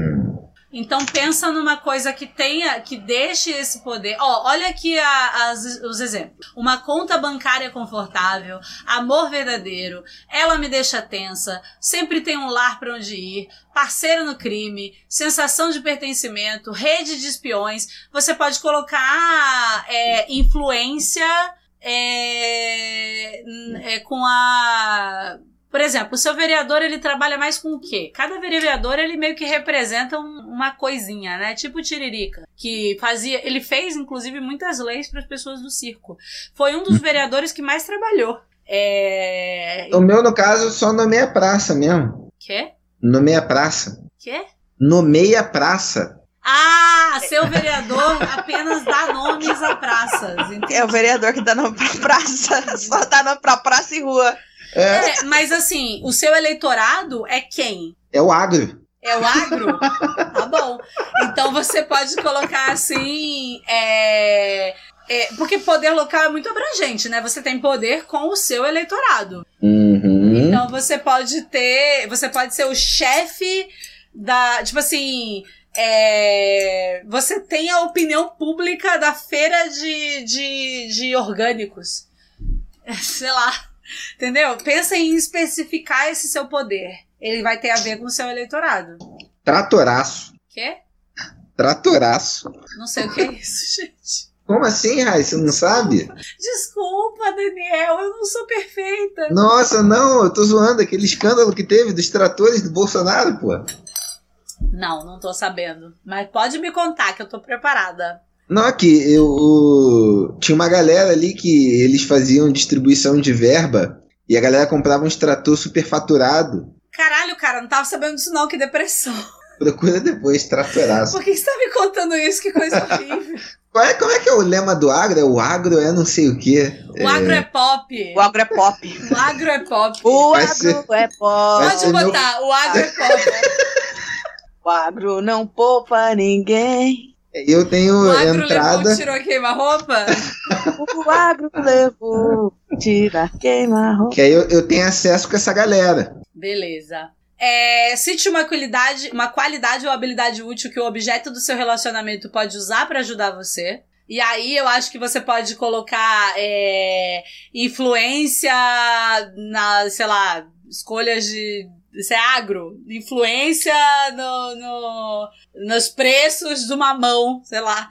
O que, foi, o que você foi forçado a aprender por causa desse relacionamento. Estar perto dessas pessoas deixa você cada vez mais rico, popular, charmosa e atraente, irritada com o mundo, boa com trabalhos em grupo, determinada, boa em mentiras. Você pode Popu- colocar. Não, popular, popular. Isso aí é normal, né? Beleza, você pode colocar popular. Quando Popular você não, popular não. Sou do povo. Sou do povo.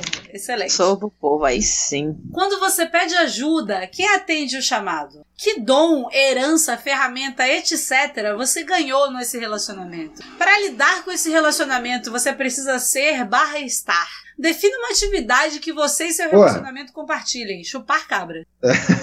Vou nesse daqui do pra lidar com eles, você precisa ser inescrupuloso. Sem escrúpulos, né? Sem escrúpulos.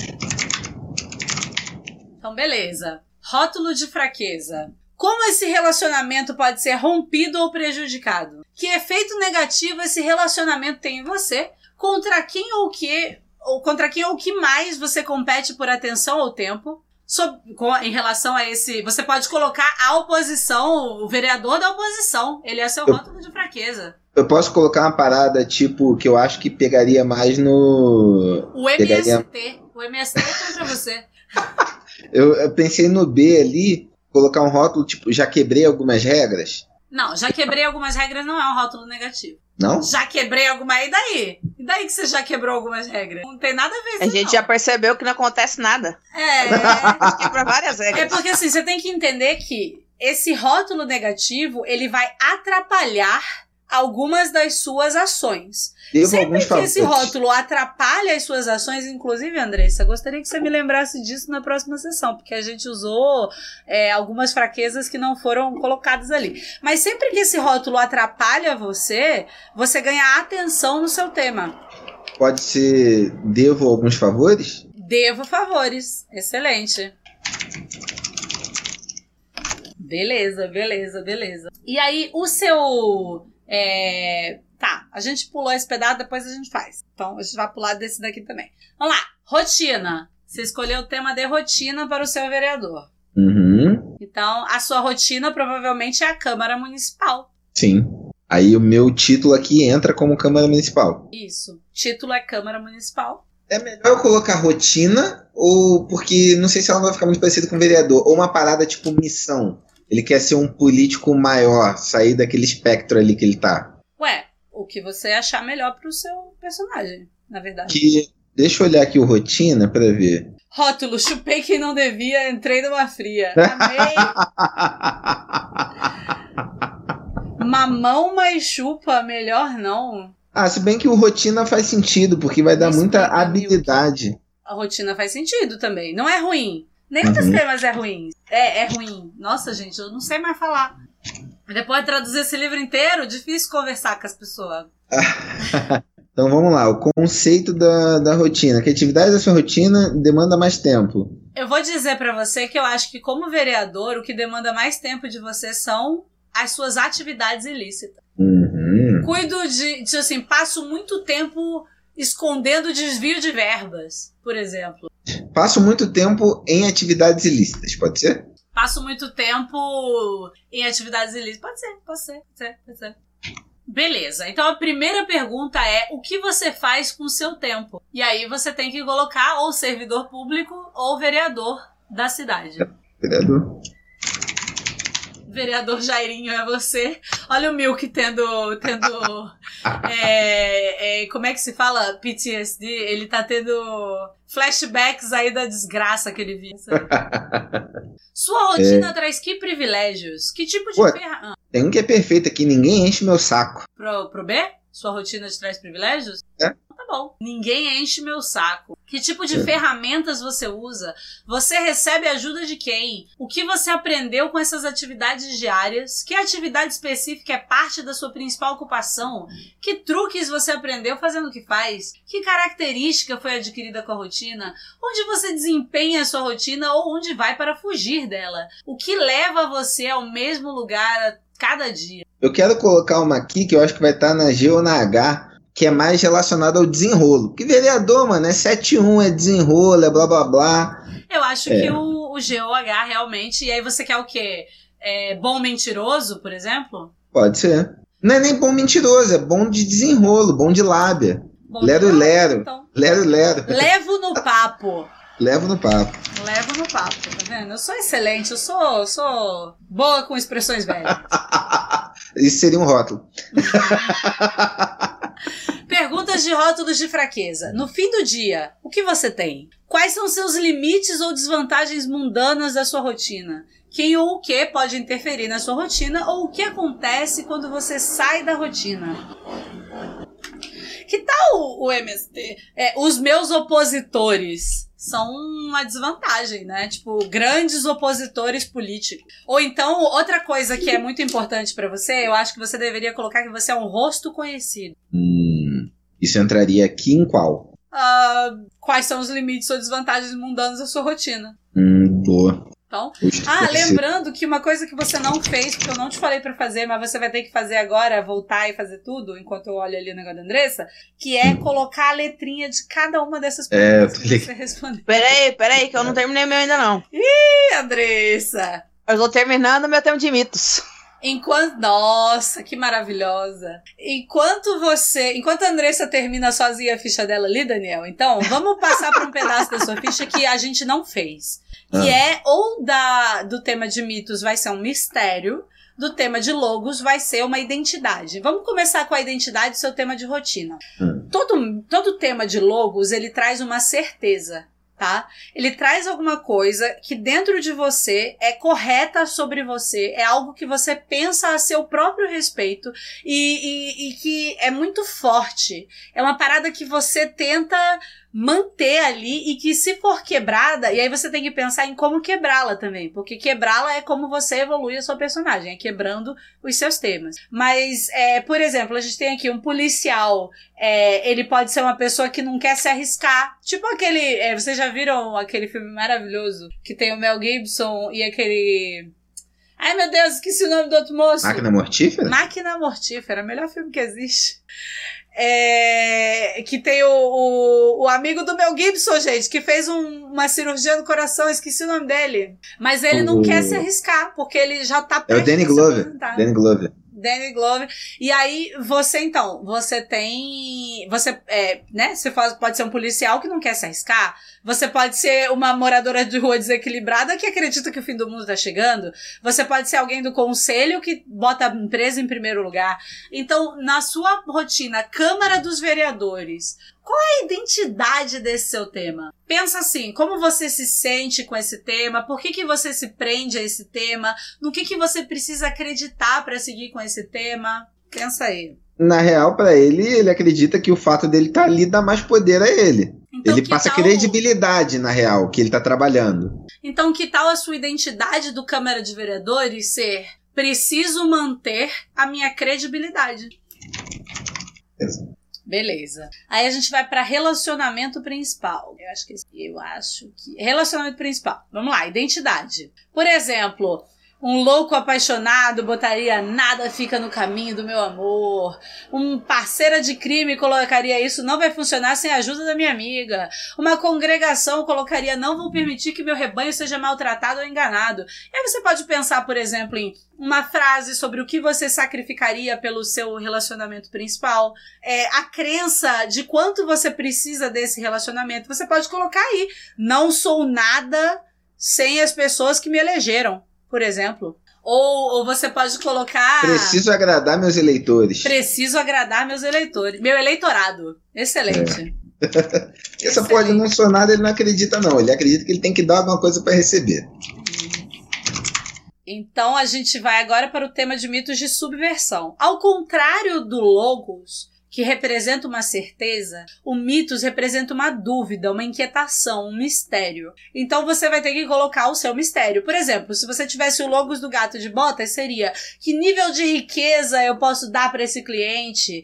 Um advogado do diabo seria algum dia terei redenção? Um changeling seria quem são meus verdadeiros pais? E você, que é o chupa-cabras barra chupa-cu, você pode tentar esclarecer o que é real, o que é ilusório, buscar novos subterfúgios para avançar o objetivo do mitos, questões morais sobre usar os seus poderes para enganar os outros, porque aí é quem é você como pessoa olhando para esse mitos e se indagando alguma coisa, tipo assim, o que esse mitos quer comigo? Até onde eu vou? Eu tava pensando em. É porque fica muito óbvia a pergunta, né? Mas a pergunta que vem é por que, que ele não pode ser detectado, mas não é isso. É, o que, que ele tá querendo esconder? O que Não. eu preciso esconder dos outros. Hum, Né? Pode ser. Ou assim, é, você ataca sem ser notado. É, pode ser. O que que. Por que eu preciso me esconder dos outros? Pode ser também. Eu acho que eu terminei minha ficha. Ai, meu Deus, como ela é maravilhosa, meu Deus. Tô Toma. acabando aqui com o Daniel. Calma que eu já chego. Calma que eu sou limitado. É.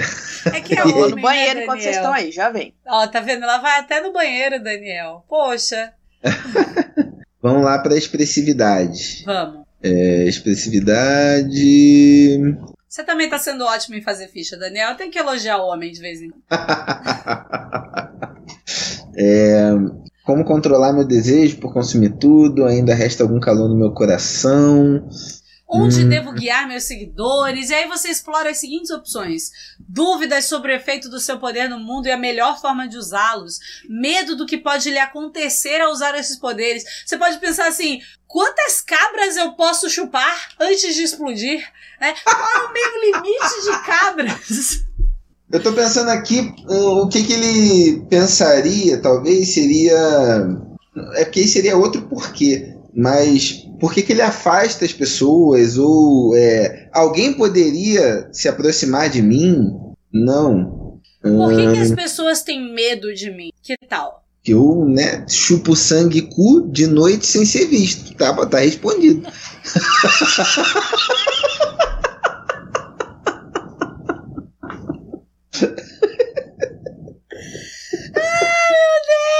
Você pode. Você pode. Vamos, vamos tirar então do, do, do, do emo. Vamos sair do, do homem emo que faz o mal pros outros e fica se perguntando por quê. E vamos Uhum. entrar aqui no, no tipo assim. é, além do medo, que outros, é, que outros sentimentos negativos eu posso controlar? Né? Assim, como ampliar os meus poderes de manipulação? Uhum. Pode ser também. Que outros sentimentos negativos posso dominar? Excelente. Daniel, sua ficha tá quase lá. Faltam três coisas. E só Hum. uma delas a gente pode resolver agora, Hum. tá? Então, a primeira. De... Só duas delas, na verdade. A primeira delas é: em qual desses temas você quer um rótulo de poder a mais? Porque aí você também vai ter um rótulo de fraqueza a mais. Quero no, na rotina. No, Ótimo, vamos lá pra rotina, que você podia ter falado antes, mas. Até. Mas ela só perguntou agora, né, Daniel? É, ele, não, ele não consegue. Ele não. né, tô limitado, Raíssa. Homem. Então, é, vamos lá. Que outro rótulo de poder você quer na sua rotina? Eu quero. Hum, hum, hum, Ué, você pode. Você respondeu ou o G ou o H, né? Com o levo no papo. Você pode colocar ou o G ou o H. E aí você pode colocar o quê? Ah, como é que é o nome da, do dinheiro que os vereadores recebem, gente? Me ajuda. propina? Não, cara. O dinheiro legal que os vereadores recebem. Salário, porra! Salário! Não, mas tem um- uma verba. como Verba é? de gabinete? Pronto. Tá aí o seu. Que característica foi adquirida com a rotina? Verba de Verba de gabinete. gabinete, muito boa. Certo? Agora vamos para mais um rótulo de fraqueza desse daí. Qual que você quer? Você já respondeu uma que eu não, é o B, né? Quais são os limites ou desvantagens mundanos da sua rotina? Agora você precisa é, saber, outro, né? né? Outro, outro rótulo de fraqueza. Então, o que acontece quando você não vai trabalhar, por exemplo? Acho que pra mim pode ser no fim do dia o que você tem. Consciência pesada? Você tem?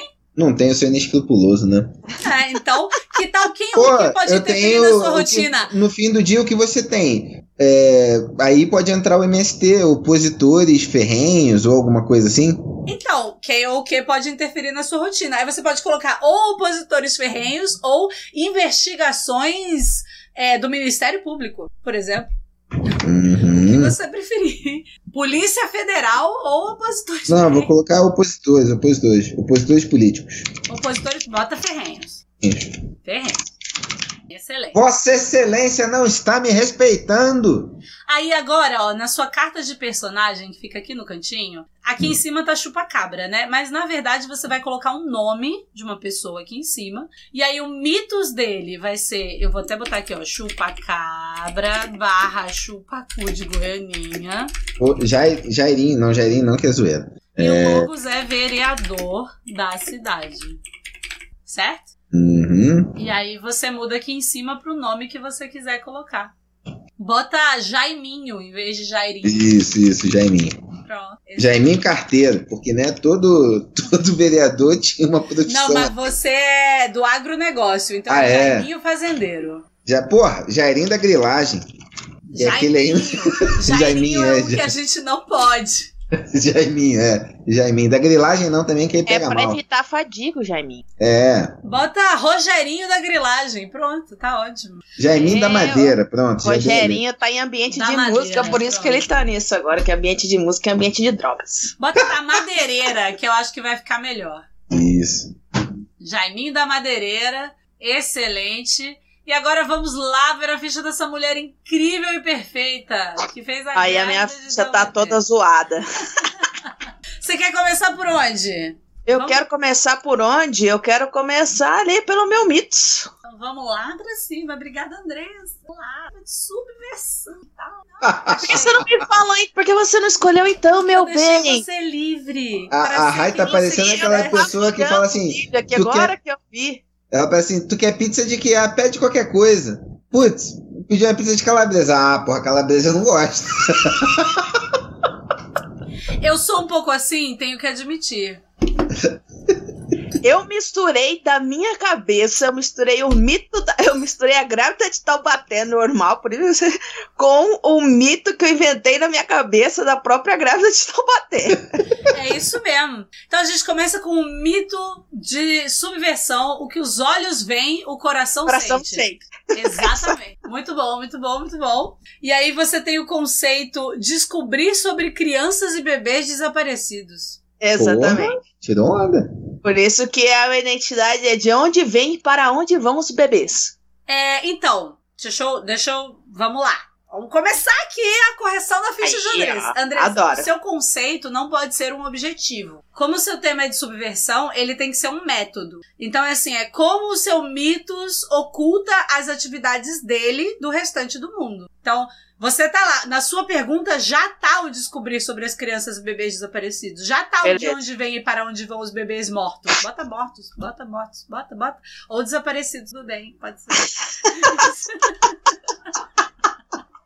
Eu, sei- sabe o que eu tô lembrando Oi? aqui? Que a Andressa foi responsável pelo assassinato de uma ilha de bebês. Cara, não lembro disso, não. Então bota para onde vão os bebês desaparecidos, entre aspas. Hum, não seja assim, Ray. Já tinha superado isso. Perdão, eu gosto de, de cutucar as feridas dos outros. É o meu método de demonstrar afeto. O que é o seu método? É o meu método de demonstrar afeto. Eu faço as pessoas se sentirem mal. Ah, Vamos lá. agora eu entendi. E como é que esse. Então, que poder foi esse que você pensou que você usou subversão? Fala pra mim. Porque a grávida de Taubaté, gente, eu não sei se vocês lembram de qual que era a parada. Ela fingia que estava grávida de quadrigêmeas Marias com uma, uma barriga mais mentirosa que não sei o que. E eu Uma fui ler um bola. Era uma bola de pilates igual Era essa uma que bola. estou sentada. Aí eu fui ler uma reportagenzinha aqui e a galera falou assim: como que ninguém descobria, né? Porque não era possível, porque ela apresentava um exame, né? Uma ultrassonografia, que era, então, era a ilusão do, do- da roupa, era a ilusão da ultrassonografia, e, e, mais porém, todavia, entretanto, ela não deixava ninguém tocar, que é o que eu imagino que uma ilusão seja. É, aí eu peguei o conceito lá dos D&Ds da vida, que a magia de ilusão ela parece aquilo que você tá vendo, mas ela não tem cheiro, não tem som, e se você tocar, você sabe que é uma ilusão. Então, por isso que ela evitava todo mundo, de todo mundo deixar ela tocar a barriga dela. Hum. Então eu misturei com essa parada, tanto que o meu poder é ilusões. A minha resposta do A são ilusões. Então bota criando ilusões. Bota criar ilusões. Aonde? No meu No conceito? seu conceito. Tem que dar enter, senão eu não vejo. E aí você respondeu as perguntas de rótulos de poder. É A. Qual é a sua principal habilidade para mascarar ou ocultar suas ações? Ah, então você tem que colocar criar ilusões ali, não só ilusões. Ilusões sozinho é muito genérico. Talvez a gente tenha que mudar esse criar ilusões aqui do conceito depois. É, né? então, Porque- por isso que eu não queria pôr esse, este conceito. Bota é, aí, com astúcia e criando ilusões. Pronto. com enganação. Com enganação, exatamente. Astúcia e enganação. Põe astúcia, porque tem com astúcia aí, aqui na página 107, tem já uma sugestão aqui, né? Então você usa a sua inteligência incrível e maravilhosa, e aí você pode botar com astúcia e pananã. E aí você já. Não precisa nem do com, bota só astúcia e tananã, que vai ser ótimo. Então, sua principal habilidade para mascarar ou ocultar suas ações é criar ilusões. Você respondeu também a pergunta D, que é o que você faz de melhor quando usa seu segredo? Que é fazer com que me encham De presente. Porque é isso que a gravidade de Taubaté ganhou um monte de coisa da Rede Record, um monte de presente. Bota é, receber benefícios. Que tal? Não, pode ser, é porque eu- esse eu peguei exatamente o que estava escrito aí no livro. É que receber benefícios eu achei muito genérico. Então deixa fazer com que me encham de presentes. Tá ali no livro mesmo, então tá tudo bem. Deixa aí. É, você também respondeu o E. Como, que tipo de presa tem mais chance de cair no seu subterfúgio? Então você tem que colocar mais forte contra mães. Se bem que eu acho, Andressa, que na verdade você é mais forte contra homens. Porque as mães, elas não vão olhar pra, gra- pra barriga da grávida de Taubaté e falar, né? Mas você não entendeu a minha parada da minha grávida de Taubaté. Você não entendeu. Agora eu vou te contar o segredo da minha grávida de Taubaté. Ah, me ilumine. Você não tá entendendo. Eu coloquei porque a gente falou que City of Mist também é uma história de drama pessoal que você está fazendo que reflete no seu mito. Então a minha grávida de Taubaté tem um, um distúrbio, que é uma das coisas que vem dentro do, do treinamento dela e vem nas minhas respostas, que é um diagnóstico de pseudociese, que nada mais é do que gravidez psicológica. Então eu tenho todos os sinais e sintomas de uma gravidez. Tanto que eu não sei se o meu filho que eu espero é um sinal, é uma gravidez mesmo, porque eu já tive uma gravidez psicológica, ou se realmente desta vez é um bebê. Por que, que você não muda a sua pergunta, então? Para o que é do que estou grávida, né? Ó, o boa. Gustavo falou ali. Justamente quem desmascarou foi a Cris Flores, depois de ter tido filhos. Viu? Viu? Viu? Mas mais uma vez eu, eu fui lá corrigir a Andressa e ela esfregou na minha cara seu conhecimento do sistema. Então tá tudo. E ainda usou seus conhecimentos de mulher da biologia pra esfregar lá na minha cara, eu porque ela estuda biologia. pseudociese, porque agora eu não tenho uma barriga de plástico eh, cheia de pano dentro. Eu tenho uma, uma barriga real, porque eu tenho uma gravidez psicológica. Ou não, ou desta vez ele é real. Então, vamos lá. E a sua pergunta de fraqueza foi a D. Que tendências psicológicas desvantajosas você desenvolveu nas sombras ou por trás da máscara? Personalidade falsa.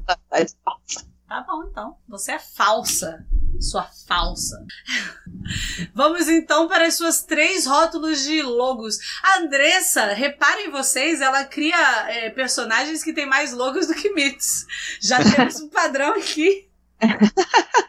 Ah, você pegou treinamento, rotina e relacionamento principal. Então vamos primeiro para o que aparece primeiro, que é relacionamento principal, que é filhinho da mamãe. Mamãe protege, mamãe cuida. Tá, Andressa, eu tenho uma. Eu tenho uma. Ah, não. Não, não, não, eu concordo, eu acho que você tá certa. É, eu queria fazer uma pergunta pra você, pra que você me explicasse mesmo. Pode falar. É... O seu mitos é mãe?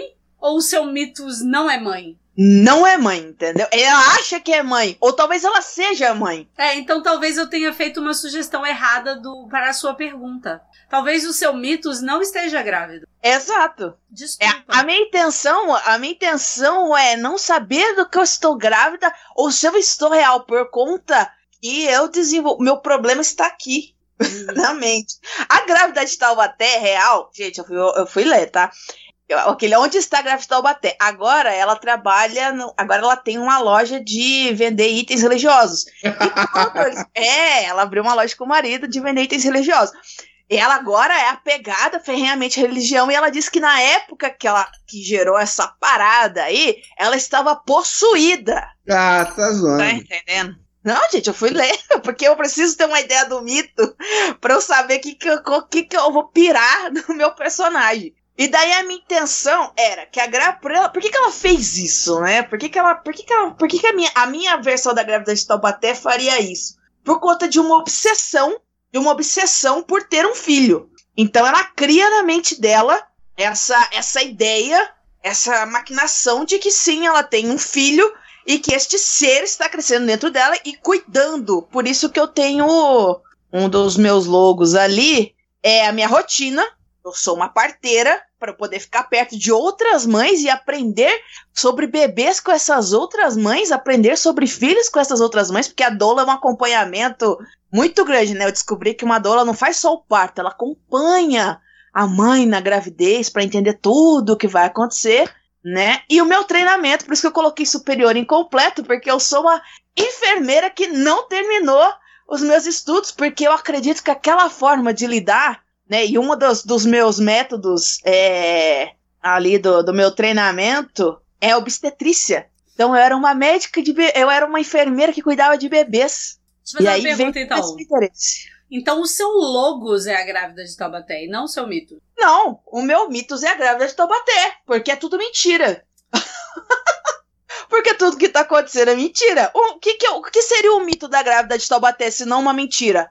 Uma falsidade. Então, talvez o seu mito seja a mentira, na verdade. Mas a grávida de Taubaté, se você for pensar, ela é a mentira, ela é a falsidade, ela é uma uhum. coisa que não existe.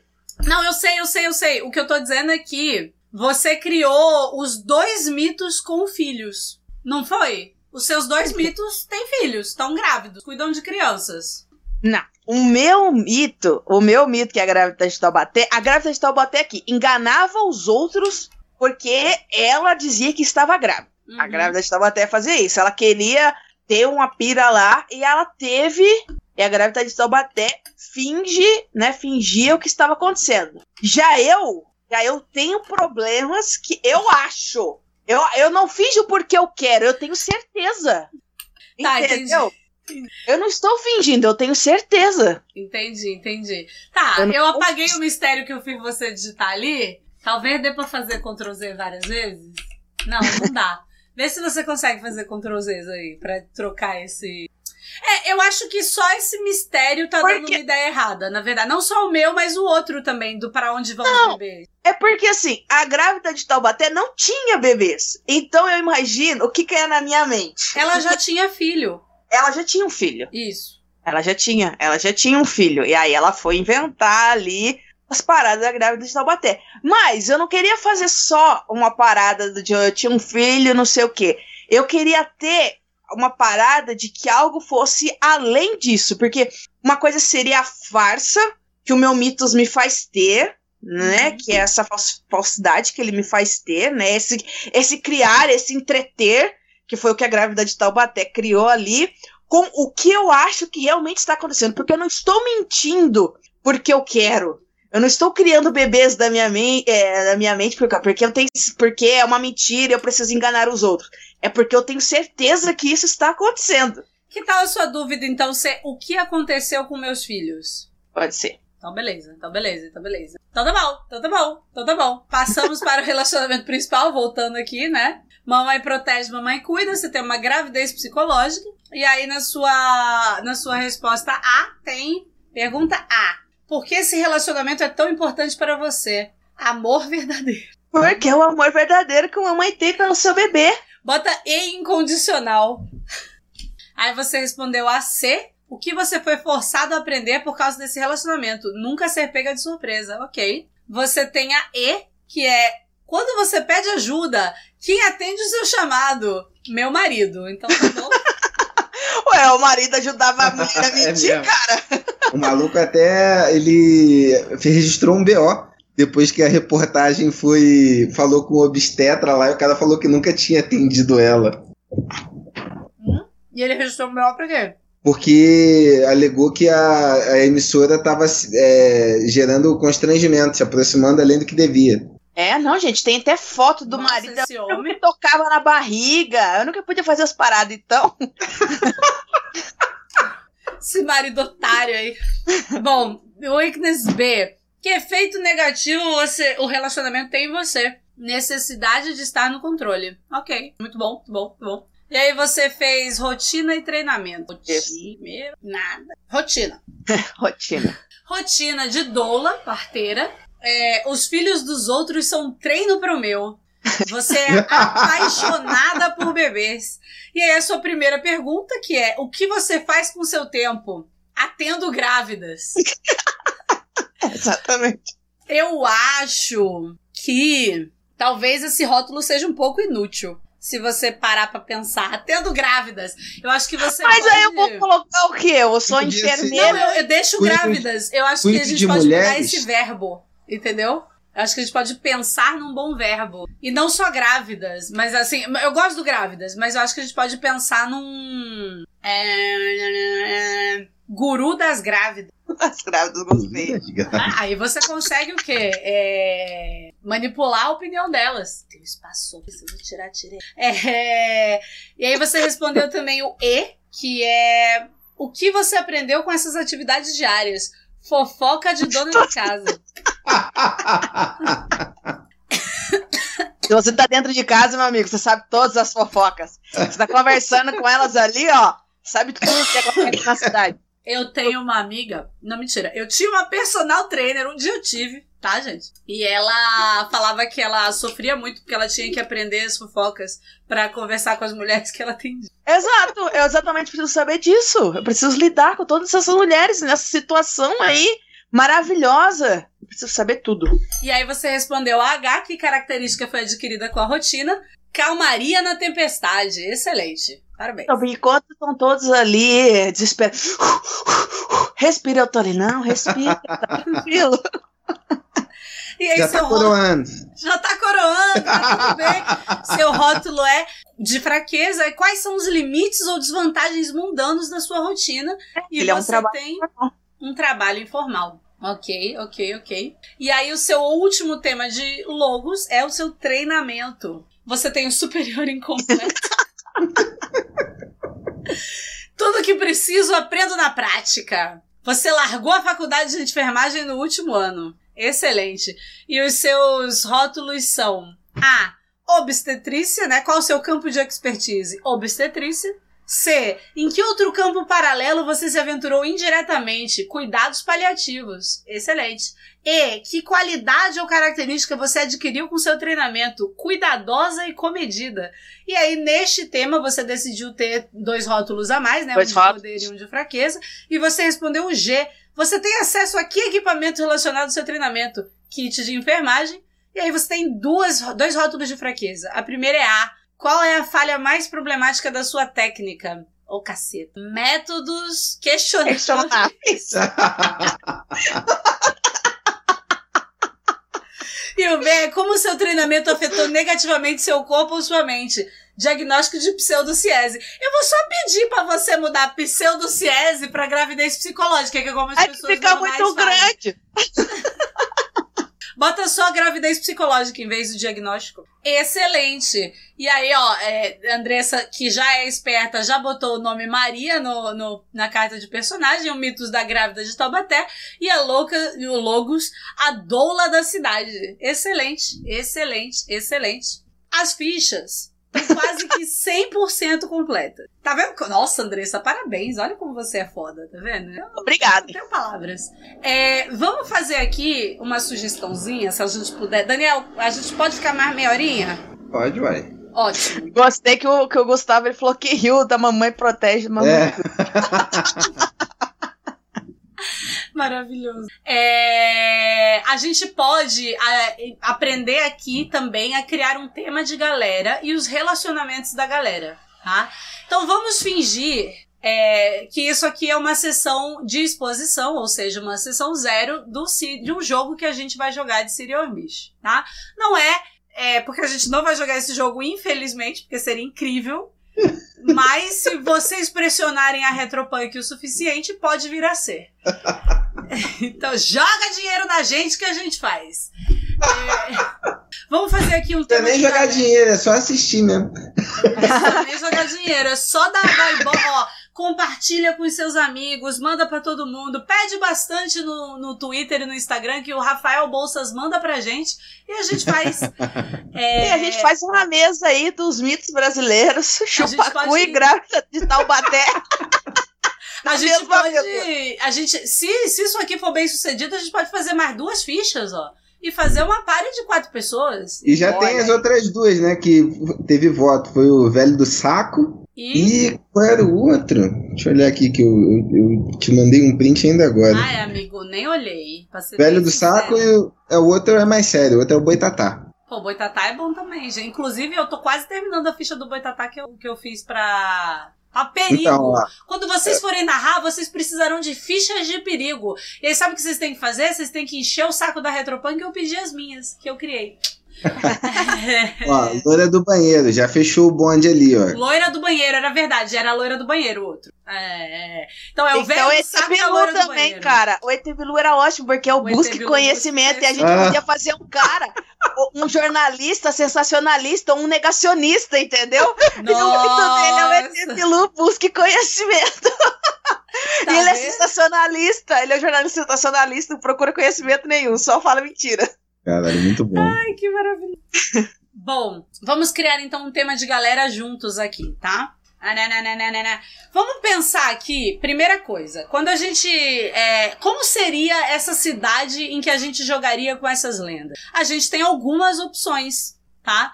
É, é, pode ser uma cidade atual, pode ser uma cidade mais antiga, pode ser uma cidade que tem tecnologia ou que não tem tecnologia. O que, que vocês dois prefeririam pra esses. Não, Daniel- eu tinha escolhido uma cidade no interior, né? Que é pra poder passar a perna mais fácil. Então, também. Então, é uma cidade pequena, com pouca Pequena. tecnologia. Ok, Isso, ok. aquela tecnologia básica. Lembrando TV, que vocês nunca saem da cidade. Ah, então, anos 90. Estamos nos anos 90. Excelente. Excelente, excelente.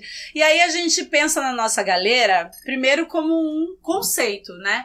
Qual é o objetivo comum desses temas? O que que une vocês? Por que que vocês estão trabalhando junto? Pega na mentira. Os dois É, têm subversão. Os, os dois são golpistas. Mas por que que vocês estão juntos? O que que vocês querem fazer? Vocês querem dar o grande golpe? Não, a gente não quer dar um grande golpe. Eu não quero dar um grande golpe. Só quero meu bebê, gente. Só quero meu nenê. Só quero meu nenezinho. Caralho, Por que que a gente tá junto? esses dois. Porque a gente quer fazer o... Você não quer esquerda.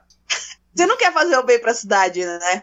Não. Você, você quer fazer alguma coisa pra cidade? Não, eu quero fazer o bem. Eu quero fazer o bem, desde que isso me faça bem também. Para todos, inclusive eu. É isso. É. Quero fazer o bem para todos, mas para mim também.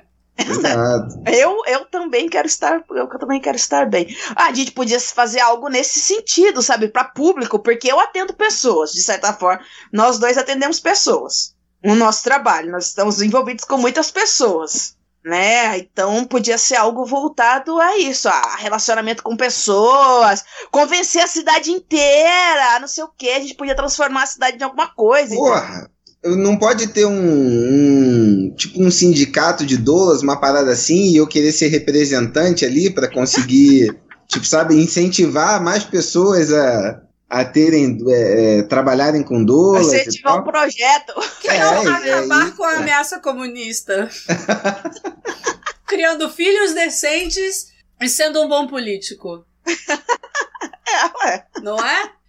Então, vocês são. Nós dois queremos proteger a cidade desse, dessa forma, evitando que os perigos externos é, é, influenciem dentro da cidade. Então, a o gente tema de tá galera atuando de nos vocês, dois o pontos, título no presente e no futuro. Protetores da cidade. Protetores da cidade, isso. Ai, meu teclado. Até por isso que eu Protetores meto medo. Eu não quero que ninguém venha pra cá. É. Beleza. E o conceito, então, vai ser o quê? Proteger a cidade da ameaça vermelha?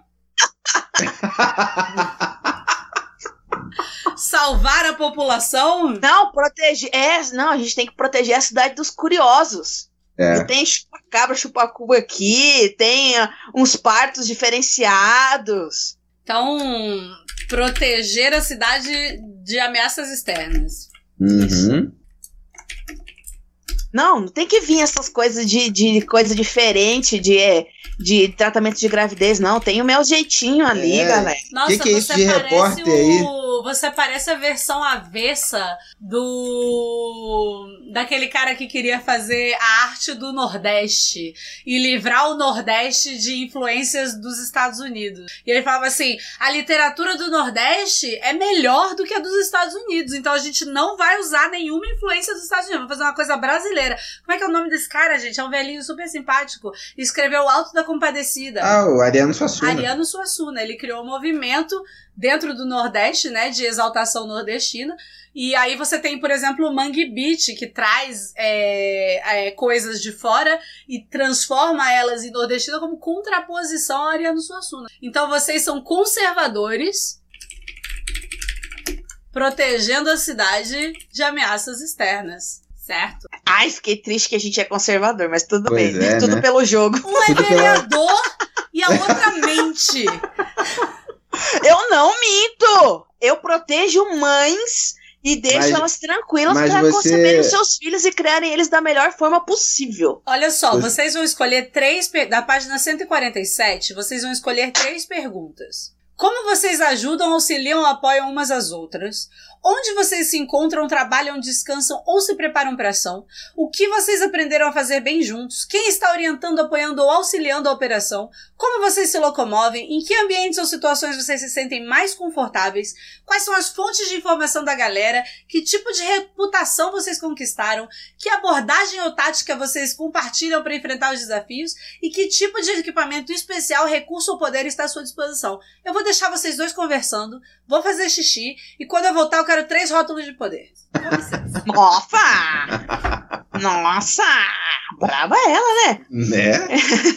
Eu acho, eu acho, que uma das que a gente podia responder era C. O que vocês aprenderam a fazer bem juntos.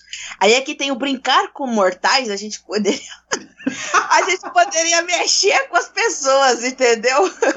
Eu brincar com os outros mortais, brincar com as pessoas da cidade. Uhum. No sentido de, de convencer elas, sabe? Tipo, nós dois conversa com elas, é, passa a perna nelas, e eu acho que essa podia ser uma, Total. uma das Total. nossas, das nossos, dos nossos tags de poder. Concordo. É, vamos ver outra aqui. Como vocês ajudam, auxiliam ou apoiam umas às outras? Hum, vínculo, não. Eu acho que nessa a gente não precisa responder a um, deixa eu ver. Não, não, não precisa não. Aqui pode ser qualquer uma. Hum, como vocês se locomovem? Não. Onde vocês se encontram, descansam ou se preparam? Hum, médio, né? É, acho que essas daí a gente acaba ficando um pouco sem poder, porque a gente pode se encontrar em qualquer lugar. E o quem tá orientando, apoiando ou auxiliando aqui? Pode ter coisa boa. Não, essa é uma, essa é uma, essa é uma boa. Essa e o a F também eu pensei e a G. A F não tá aparecendo aqui na minha tela e eu fechei o meu livro aqui. Em que ambientes ou situações vocês se sentem mais confortáveis? Muitas testemunhas, admirados e venerados, situações moralmente duvidosas. Situações moralmente duvidosas, total. Progressistas de Tabaté, gostei. Vou botar aqui como crew theme. O tema de galera vai ser Progressistas de Taubaté. Gostei. Eu acho que Excelente. daí, eu acho que esse daí é, é uma boa, André. Do situações moralmente duvidosas. o F, né? É. A gente já a gente já escolheu um dos rótulos, o C. C. O que nós aprendemos a fazer bem juntos, que é brincar com os mortais. que é brincar com as pessoas da cidade. Brincar.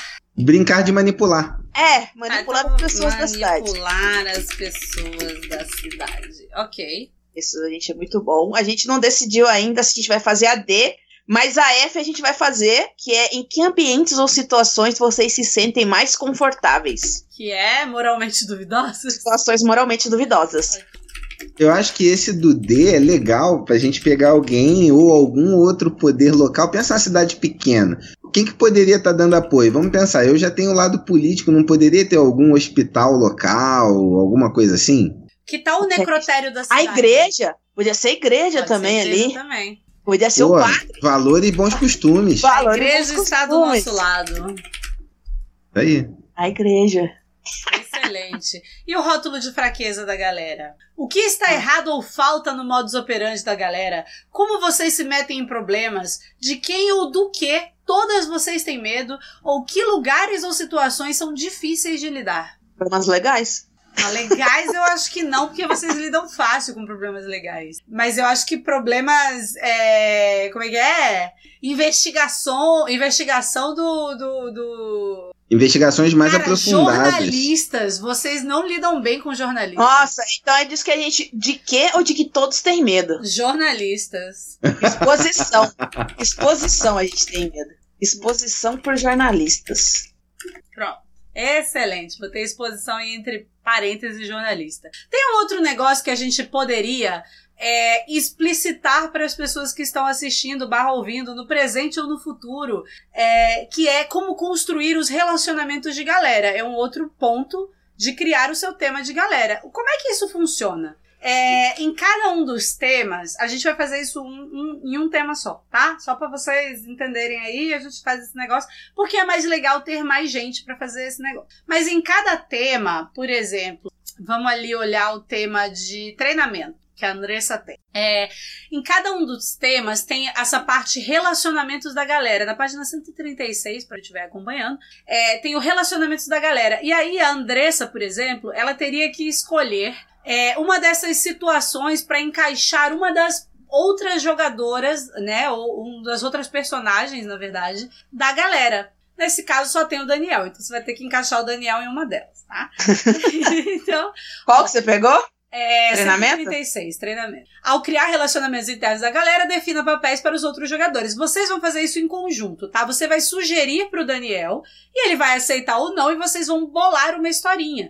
E essa historinha, ela vai dar um background para que os seus dois personagens juntos já tenham alguma história quando vocês começarem o jogo. Então você pode, por exemplo, dizer que o Daniel deu apoio enquanto você treinava, talvez tenha até orientado, tá? Isso anotaria um ponto de apoio pro Daniel. Ou o Daniel menospreza o seu treinamento e acha moralmente questionável, ineficiente ou desagradável. E se você quer com isso impressionar o Daniel, né, a partir disso, sabendo que ele te despreza, você quer impressioná-lo, você marca apoio. Se você quer dar um soco na cara dele porque ele é um idiota, você marca antagonismo. Não, eu acho que é aqui, ó.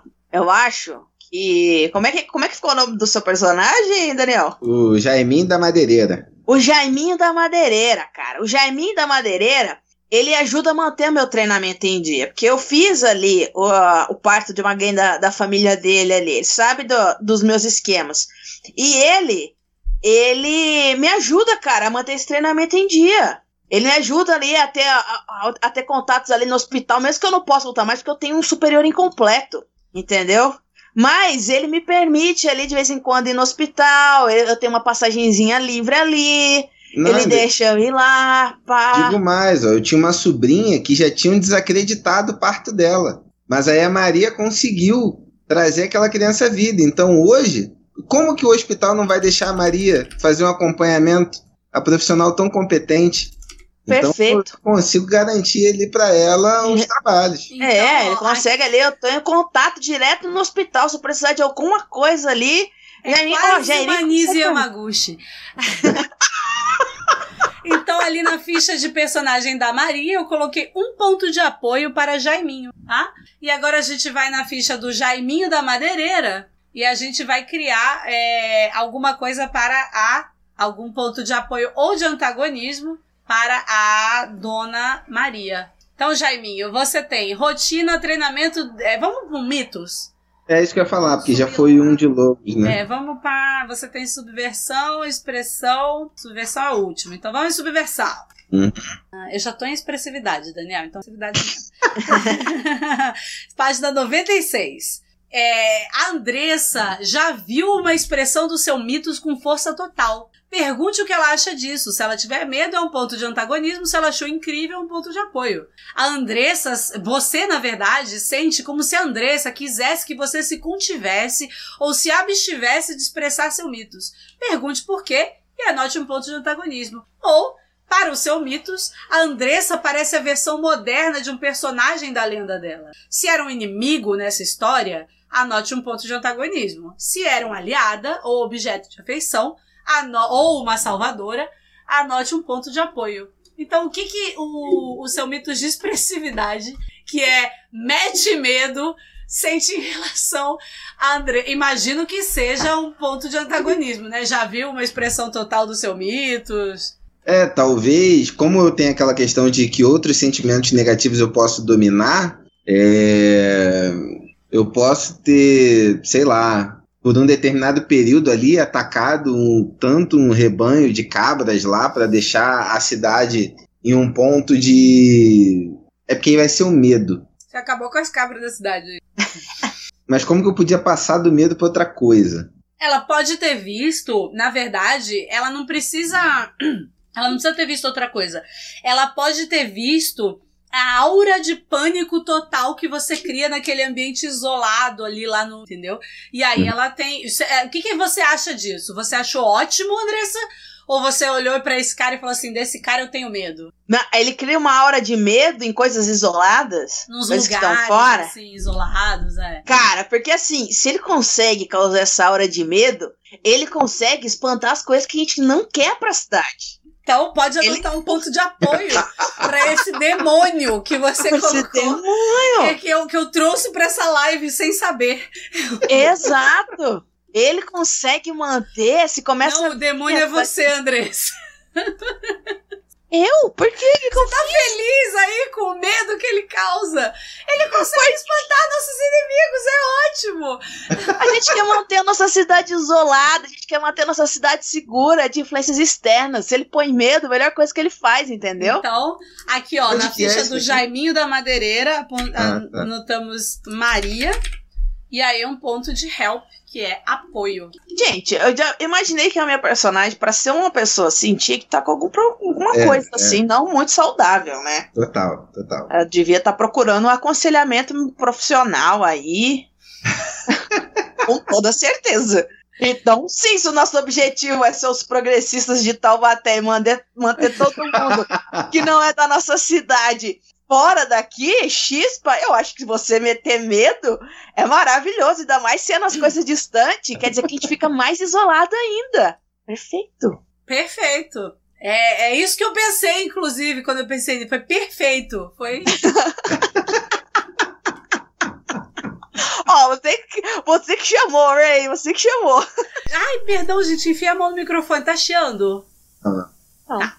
Então, terminamos as fichas. Vocês viram que não é um processo rápido, mas não é um processo impossível. É bem tranquilo de fazer uma ficha. Ah, Daniel, mas assim, ó, fala então, aí. Você não tinha feito ficha. Conta aí pra não, nós. Na real, quando você falou, eu achei que seria bem mais. Lendo o livro, é, já tinha me dado uma sacada. Uhum. É, qual é o lance que eu acho que demora um pouco mais? Quando você tá, normalmente, como qualquer jogo, quando você está fazendo as primeiras fichas que você ainda está meio. não está tão ciente de todas as perguntas de cada tema. Uhum. Que, por exemplo, se você já lê ali, meio que pensando no teu personagem, você já vai lendo as perguntas e meio que associando ao que pode ser. Eu não acho que a ficha é demorada, não. Acho que ela demora tanto. Mas é que mandar jogador de RPG ler é errado, né? Mas eu acho que a ficha, ela é. Cara, demora na média. Tipo, se a gente for sentar agora, se tu puser a Andressa, por exemplo, sozinha. A Andressa pra... é foda, a Andressa não conta. Ela... A Andressa é o concurso. Então. Andressa, a Andressa fez ficha antes de eu saber fazer ficha. É que eu acho que o. é que eu acho que o City of Mist, na real, ele junta duas etapas que em outros jogos elas estão separadas. Porque você vai fazer um personagem de DD, vai. O que, que você vai fazer? Você vai ter uma ideia muito você básica. Você pega a classe e raça primeiro, depois você vai buscar lá de onde que você vê qual que é o, o seu nem vai buscar isso, lá embaixo. Tu nem vai buscar isso nessa hora, né? É, tu só vai, vai preencher lá o que, que é melhor, botar teus combos de talento e o caralho, depois que acabou, aí você vai pensar como que você encaixa tudo isso numa história. É, tanto que tá lá, na, o antecedente vem só depois da criação de personagem. Pois é. é. Ele não. Porque você para pra pensar, o antecedente é importante por conta do que você pega de, de itens a mais, você pega outras perícias, mas ele vem né? só depois. Pô, então você pensa quem o seu personagem era antes, só depois de ter criado ele. Exato.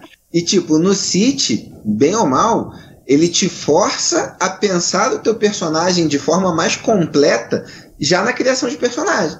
Tanto que acaba a criação de personagem, cara, não tem aquela necessidade. Eu não preciso escrever um, um, background do meu personagem. Você Todo já o conceito sabe. dele já tá ali. Não só, Tá. mas os relacionamentos dele com as galera já estão ali também. Então você já começa estabelecido, né? Você não tem todo aquele processo de vamos nos conhecer e nos encontrar e aí fazer todo aquele. É, então na real não achei que é demorado. Eu só acho que ele já condensa a- o, todo o processo de criação de personagem em um momento só. Uhum. É. É isso mesmo. É mais complexo quan- do, do ponto de vista da, do, do- do- da dificuldade de raciocínio, porque você vai ter que. É, porque Desde pensar nos começo- rótulos. É que como ele tem rótulos, normalmente RPGs que tem, tipo Fate também. Fate. Você tem, você tem que pensar alguma coisa de rótulos ali, e ao mesmo tempo que você não pode ser tão genérico, você também não pode ser tão específico. Então, o pensar no rótulos é o que leva. Você pôr só números, distribuir um pool, de, um pool de números é bem mais rápido do que você pensar uma frase que condiz com o seu personagem. Sim. Mas a construção de personagem, a hora que você para, começa a dar uma pensadinha ali, pensa no conceito do seu personagem, o que, que você quer pra ele, eu, eu não acho assim tão difícil. É um pouquinho demorado, sim, porque você não tem só um monte de número pra distribuir entre força, destreza e constituição e não sei o que. Você tem um monte de conceitos pra pensar. Mas eu acho bem divertido de montar. Porque você tem que ir criando uma historinha de por que, que você tá colocando aquilo ali. É, e você já sai com um personagem mais criado, né? É, você já sai com a ideia, porque você tem que contar pro mestre por que, que você pensou aquilo. Por que, que você tem aquela coisa ali? Por que, que tem esse mitos, então? Qual que é aquela É, parada? Então, E o que que essa frase aqui que você tá colocando significa pra sua personagem também, né? Isso é bem mais relevante do que, sei lá, botar força 10 e é isso aí, eu tenho força 10. E, e é, é um sistema com bastante poder narrativo. Mas é, é uma ficha. Depois que você ultrapassa, eu acho que essa dificuldade inicial é, que tá muito atrelada ao D&D, né, e ao processo de construção de personagens do D&D, e é mais porque a gente tá acostumado a fazer personagem dessa maneira. isso, é por, por costume. Eu também acho que é isso. É costume de fazer. Depois que você pega a, a manha de olhar ali as perguntas e pensar como aquele rótulo vai servir um pouco melhor, faz a ficha bem mais rápido. Eu fiz essa ficha da Grávida Taubaté bem mais rápido do que eu fiz a minha ficha do Hércules. É verdade, é verdade, é verdade. E com muito menos correção. E com muito menos questão. E, e igualmente brilhante. Mas muito Isso, massa. exagero, exagero. Bom, é isso, galera. Chegamos ao fim, então, da Chegamos nossa ao fim. Tem um, a sessão de exposição, ou seja, a sessão zero, além da criação de ficha, você também joga com os jogadores uma coisa chamada um dia comum, que é quando você faz uma, um exercício narrativo muito breve de construção de galera mesmo e de construção de personagem, que é para aprofundar essa construção de personagem e a pessoa entender como é que ela vai usar aquele personagem num dia normal, investigativo, onde é que ela tá, que lugares ela, ela se referencia, para ela testar esses rótulos e ver se ela quer mudar alguma coisa também, sem a necessidade de fazer movimentos. A gente não vai fazer isso aqui porque a gente tem duas pessoas e, né, a gente não vai jogar uma aventura. Mas tá aí uma coisa que vocês podem guardar aí pro futuro. Eu imagino que essas, eu acredito com muita força no meu coração, que essas fichas serão distribuídas em algum momento. Então vocês podem ficar ligados que vai sair por aí uma grávida de Taubaté e um Jaiminho da Madeireira. E é isso. Fechado. Delícia. E aí, gente, quais são considerações finais? Quer dar. Ô, ô, Raio, a gente tem que passar a palavra para Andressa, né? Agradecer. Por favor, agradeça a Andressa. Eu não tenho palavras para agradecer essa mulher maravilhosa. Pois é, e a Andressa dá seus recadinhos finais aí pra galera.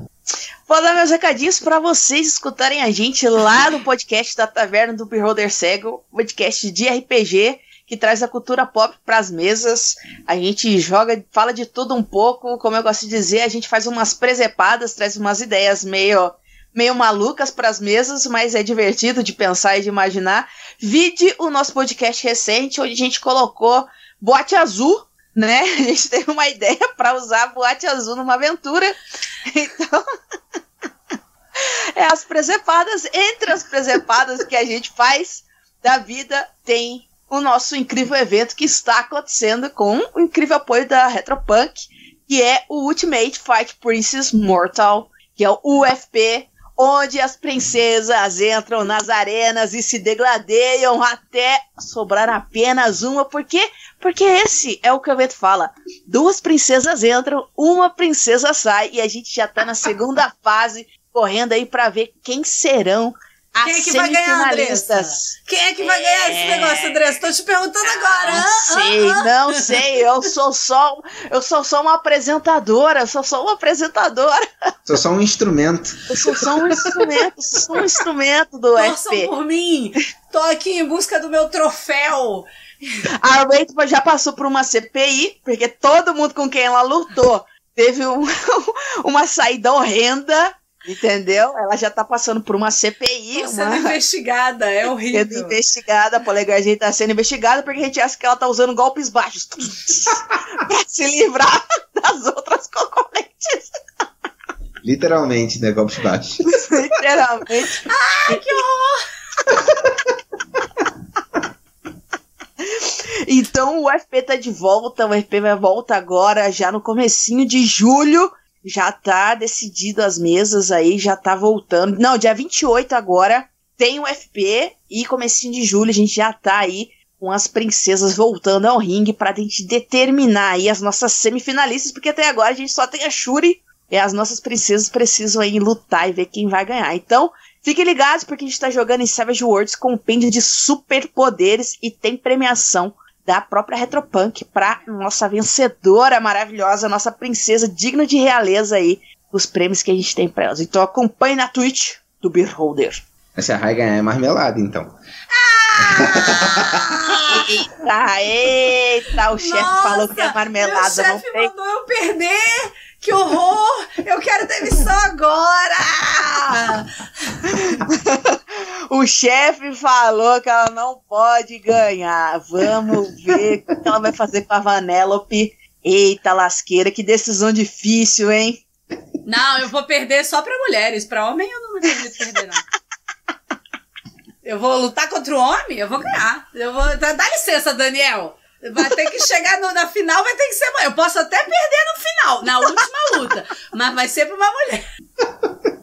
Ai, gente. E você, Rai? Dá seu tchau aí, suas considerações finais. Gente, amanhã eu narro D&D lá no Vertente Geek. É, são aventuras da, dos estúdios Ghibli, que a gente tá jogando com a Nina e a Prigânico do Jovem Nerd e a Mikan e a Jose do Vertente Geek. É, vocês podem ir lá conferir, eu acho que começa às 8 da noite, mas a gente anuncia nas nossas redes sociais. Eu faço lives da CPI todas, que eu não fiz essa semana nenhuma, tá? Mas eu faço lives da CPI, a partir de semana que vem vamos voltar. Todas as terças, quartas e quintas, a partir das duas da tarde, vendo em vezes dois, porque ninguém merece velho. É, Eu também narro um monte de jogos e você me vê em vários podcasts da Retropunk, em vários podcasts do Caquitas, em vários podcasts de quem me chama pra fazer podcast, ouviu, Andressa? Ah, eu Eita! já tá convidada, a gente tem que fazer um podcast of Mist. Inclusive, a Prix tá aqui no chat, então ela já tá me ouvindo já, já sabe do que eu tô falando, já tá marcado já. E também tô por aí. Me sigam no Twitter, arroba Rai Rai Galvão, no Instagram, arroba Galvão, e na Twitch, arroba Rai Galvão, e é por aí. Beleza, galera. Então a gente vai ficando por aqui. Esse programa vai pro YouTube. Provavelmente o Big vai quebrar ele e jogar no podcast. Valeu por quem acompanhou a gente aqui no chat. Valeu por quem ouviu a gente no futuro. Espero que tenha dado tempo de vocês apoiarem City of Mist, porque senão você tá dando muito mole. A gente vai ficando por aqui. O preço do financiamento coletivo, minha gente, não vai repetir, não. Então, sermão é. na Financiamento coletivo é bom por conta disso. Dá pra pegar um monte de coisa bacana por um preço mais bacana, sim. Então é isso. Partiu. Valeu. E até a próxima. Uhul, vou fechar Tchau, lá. galera. Tchau, tchau. Ah, meu Deus.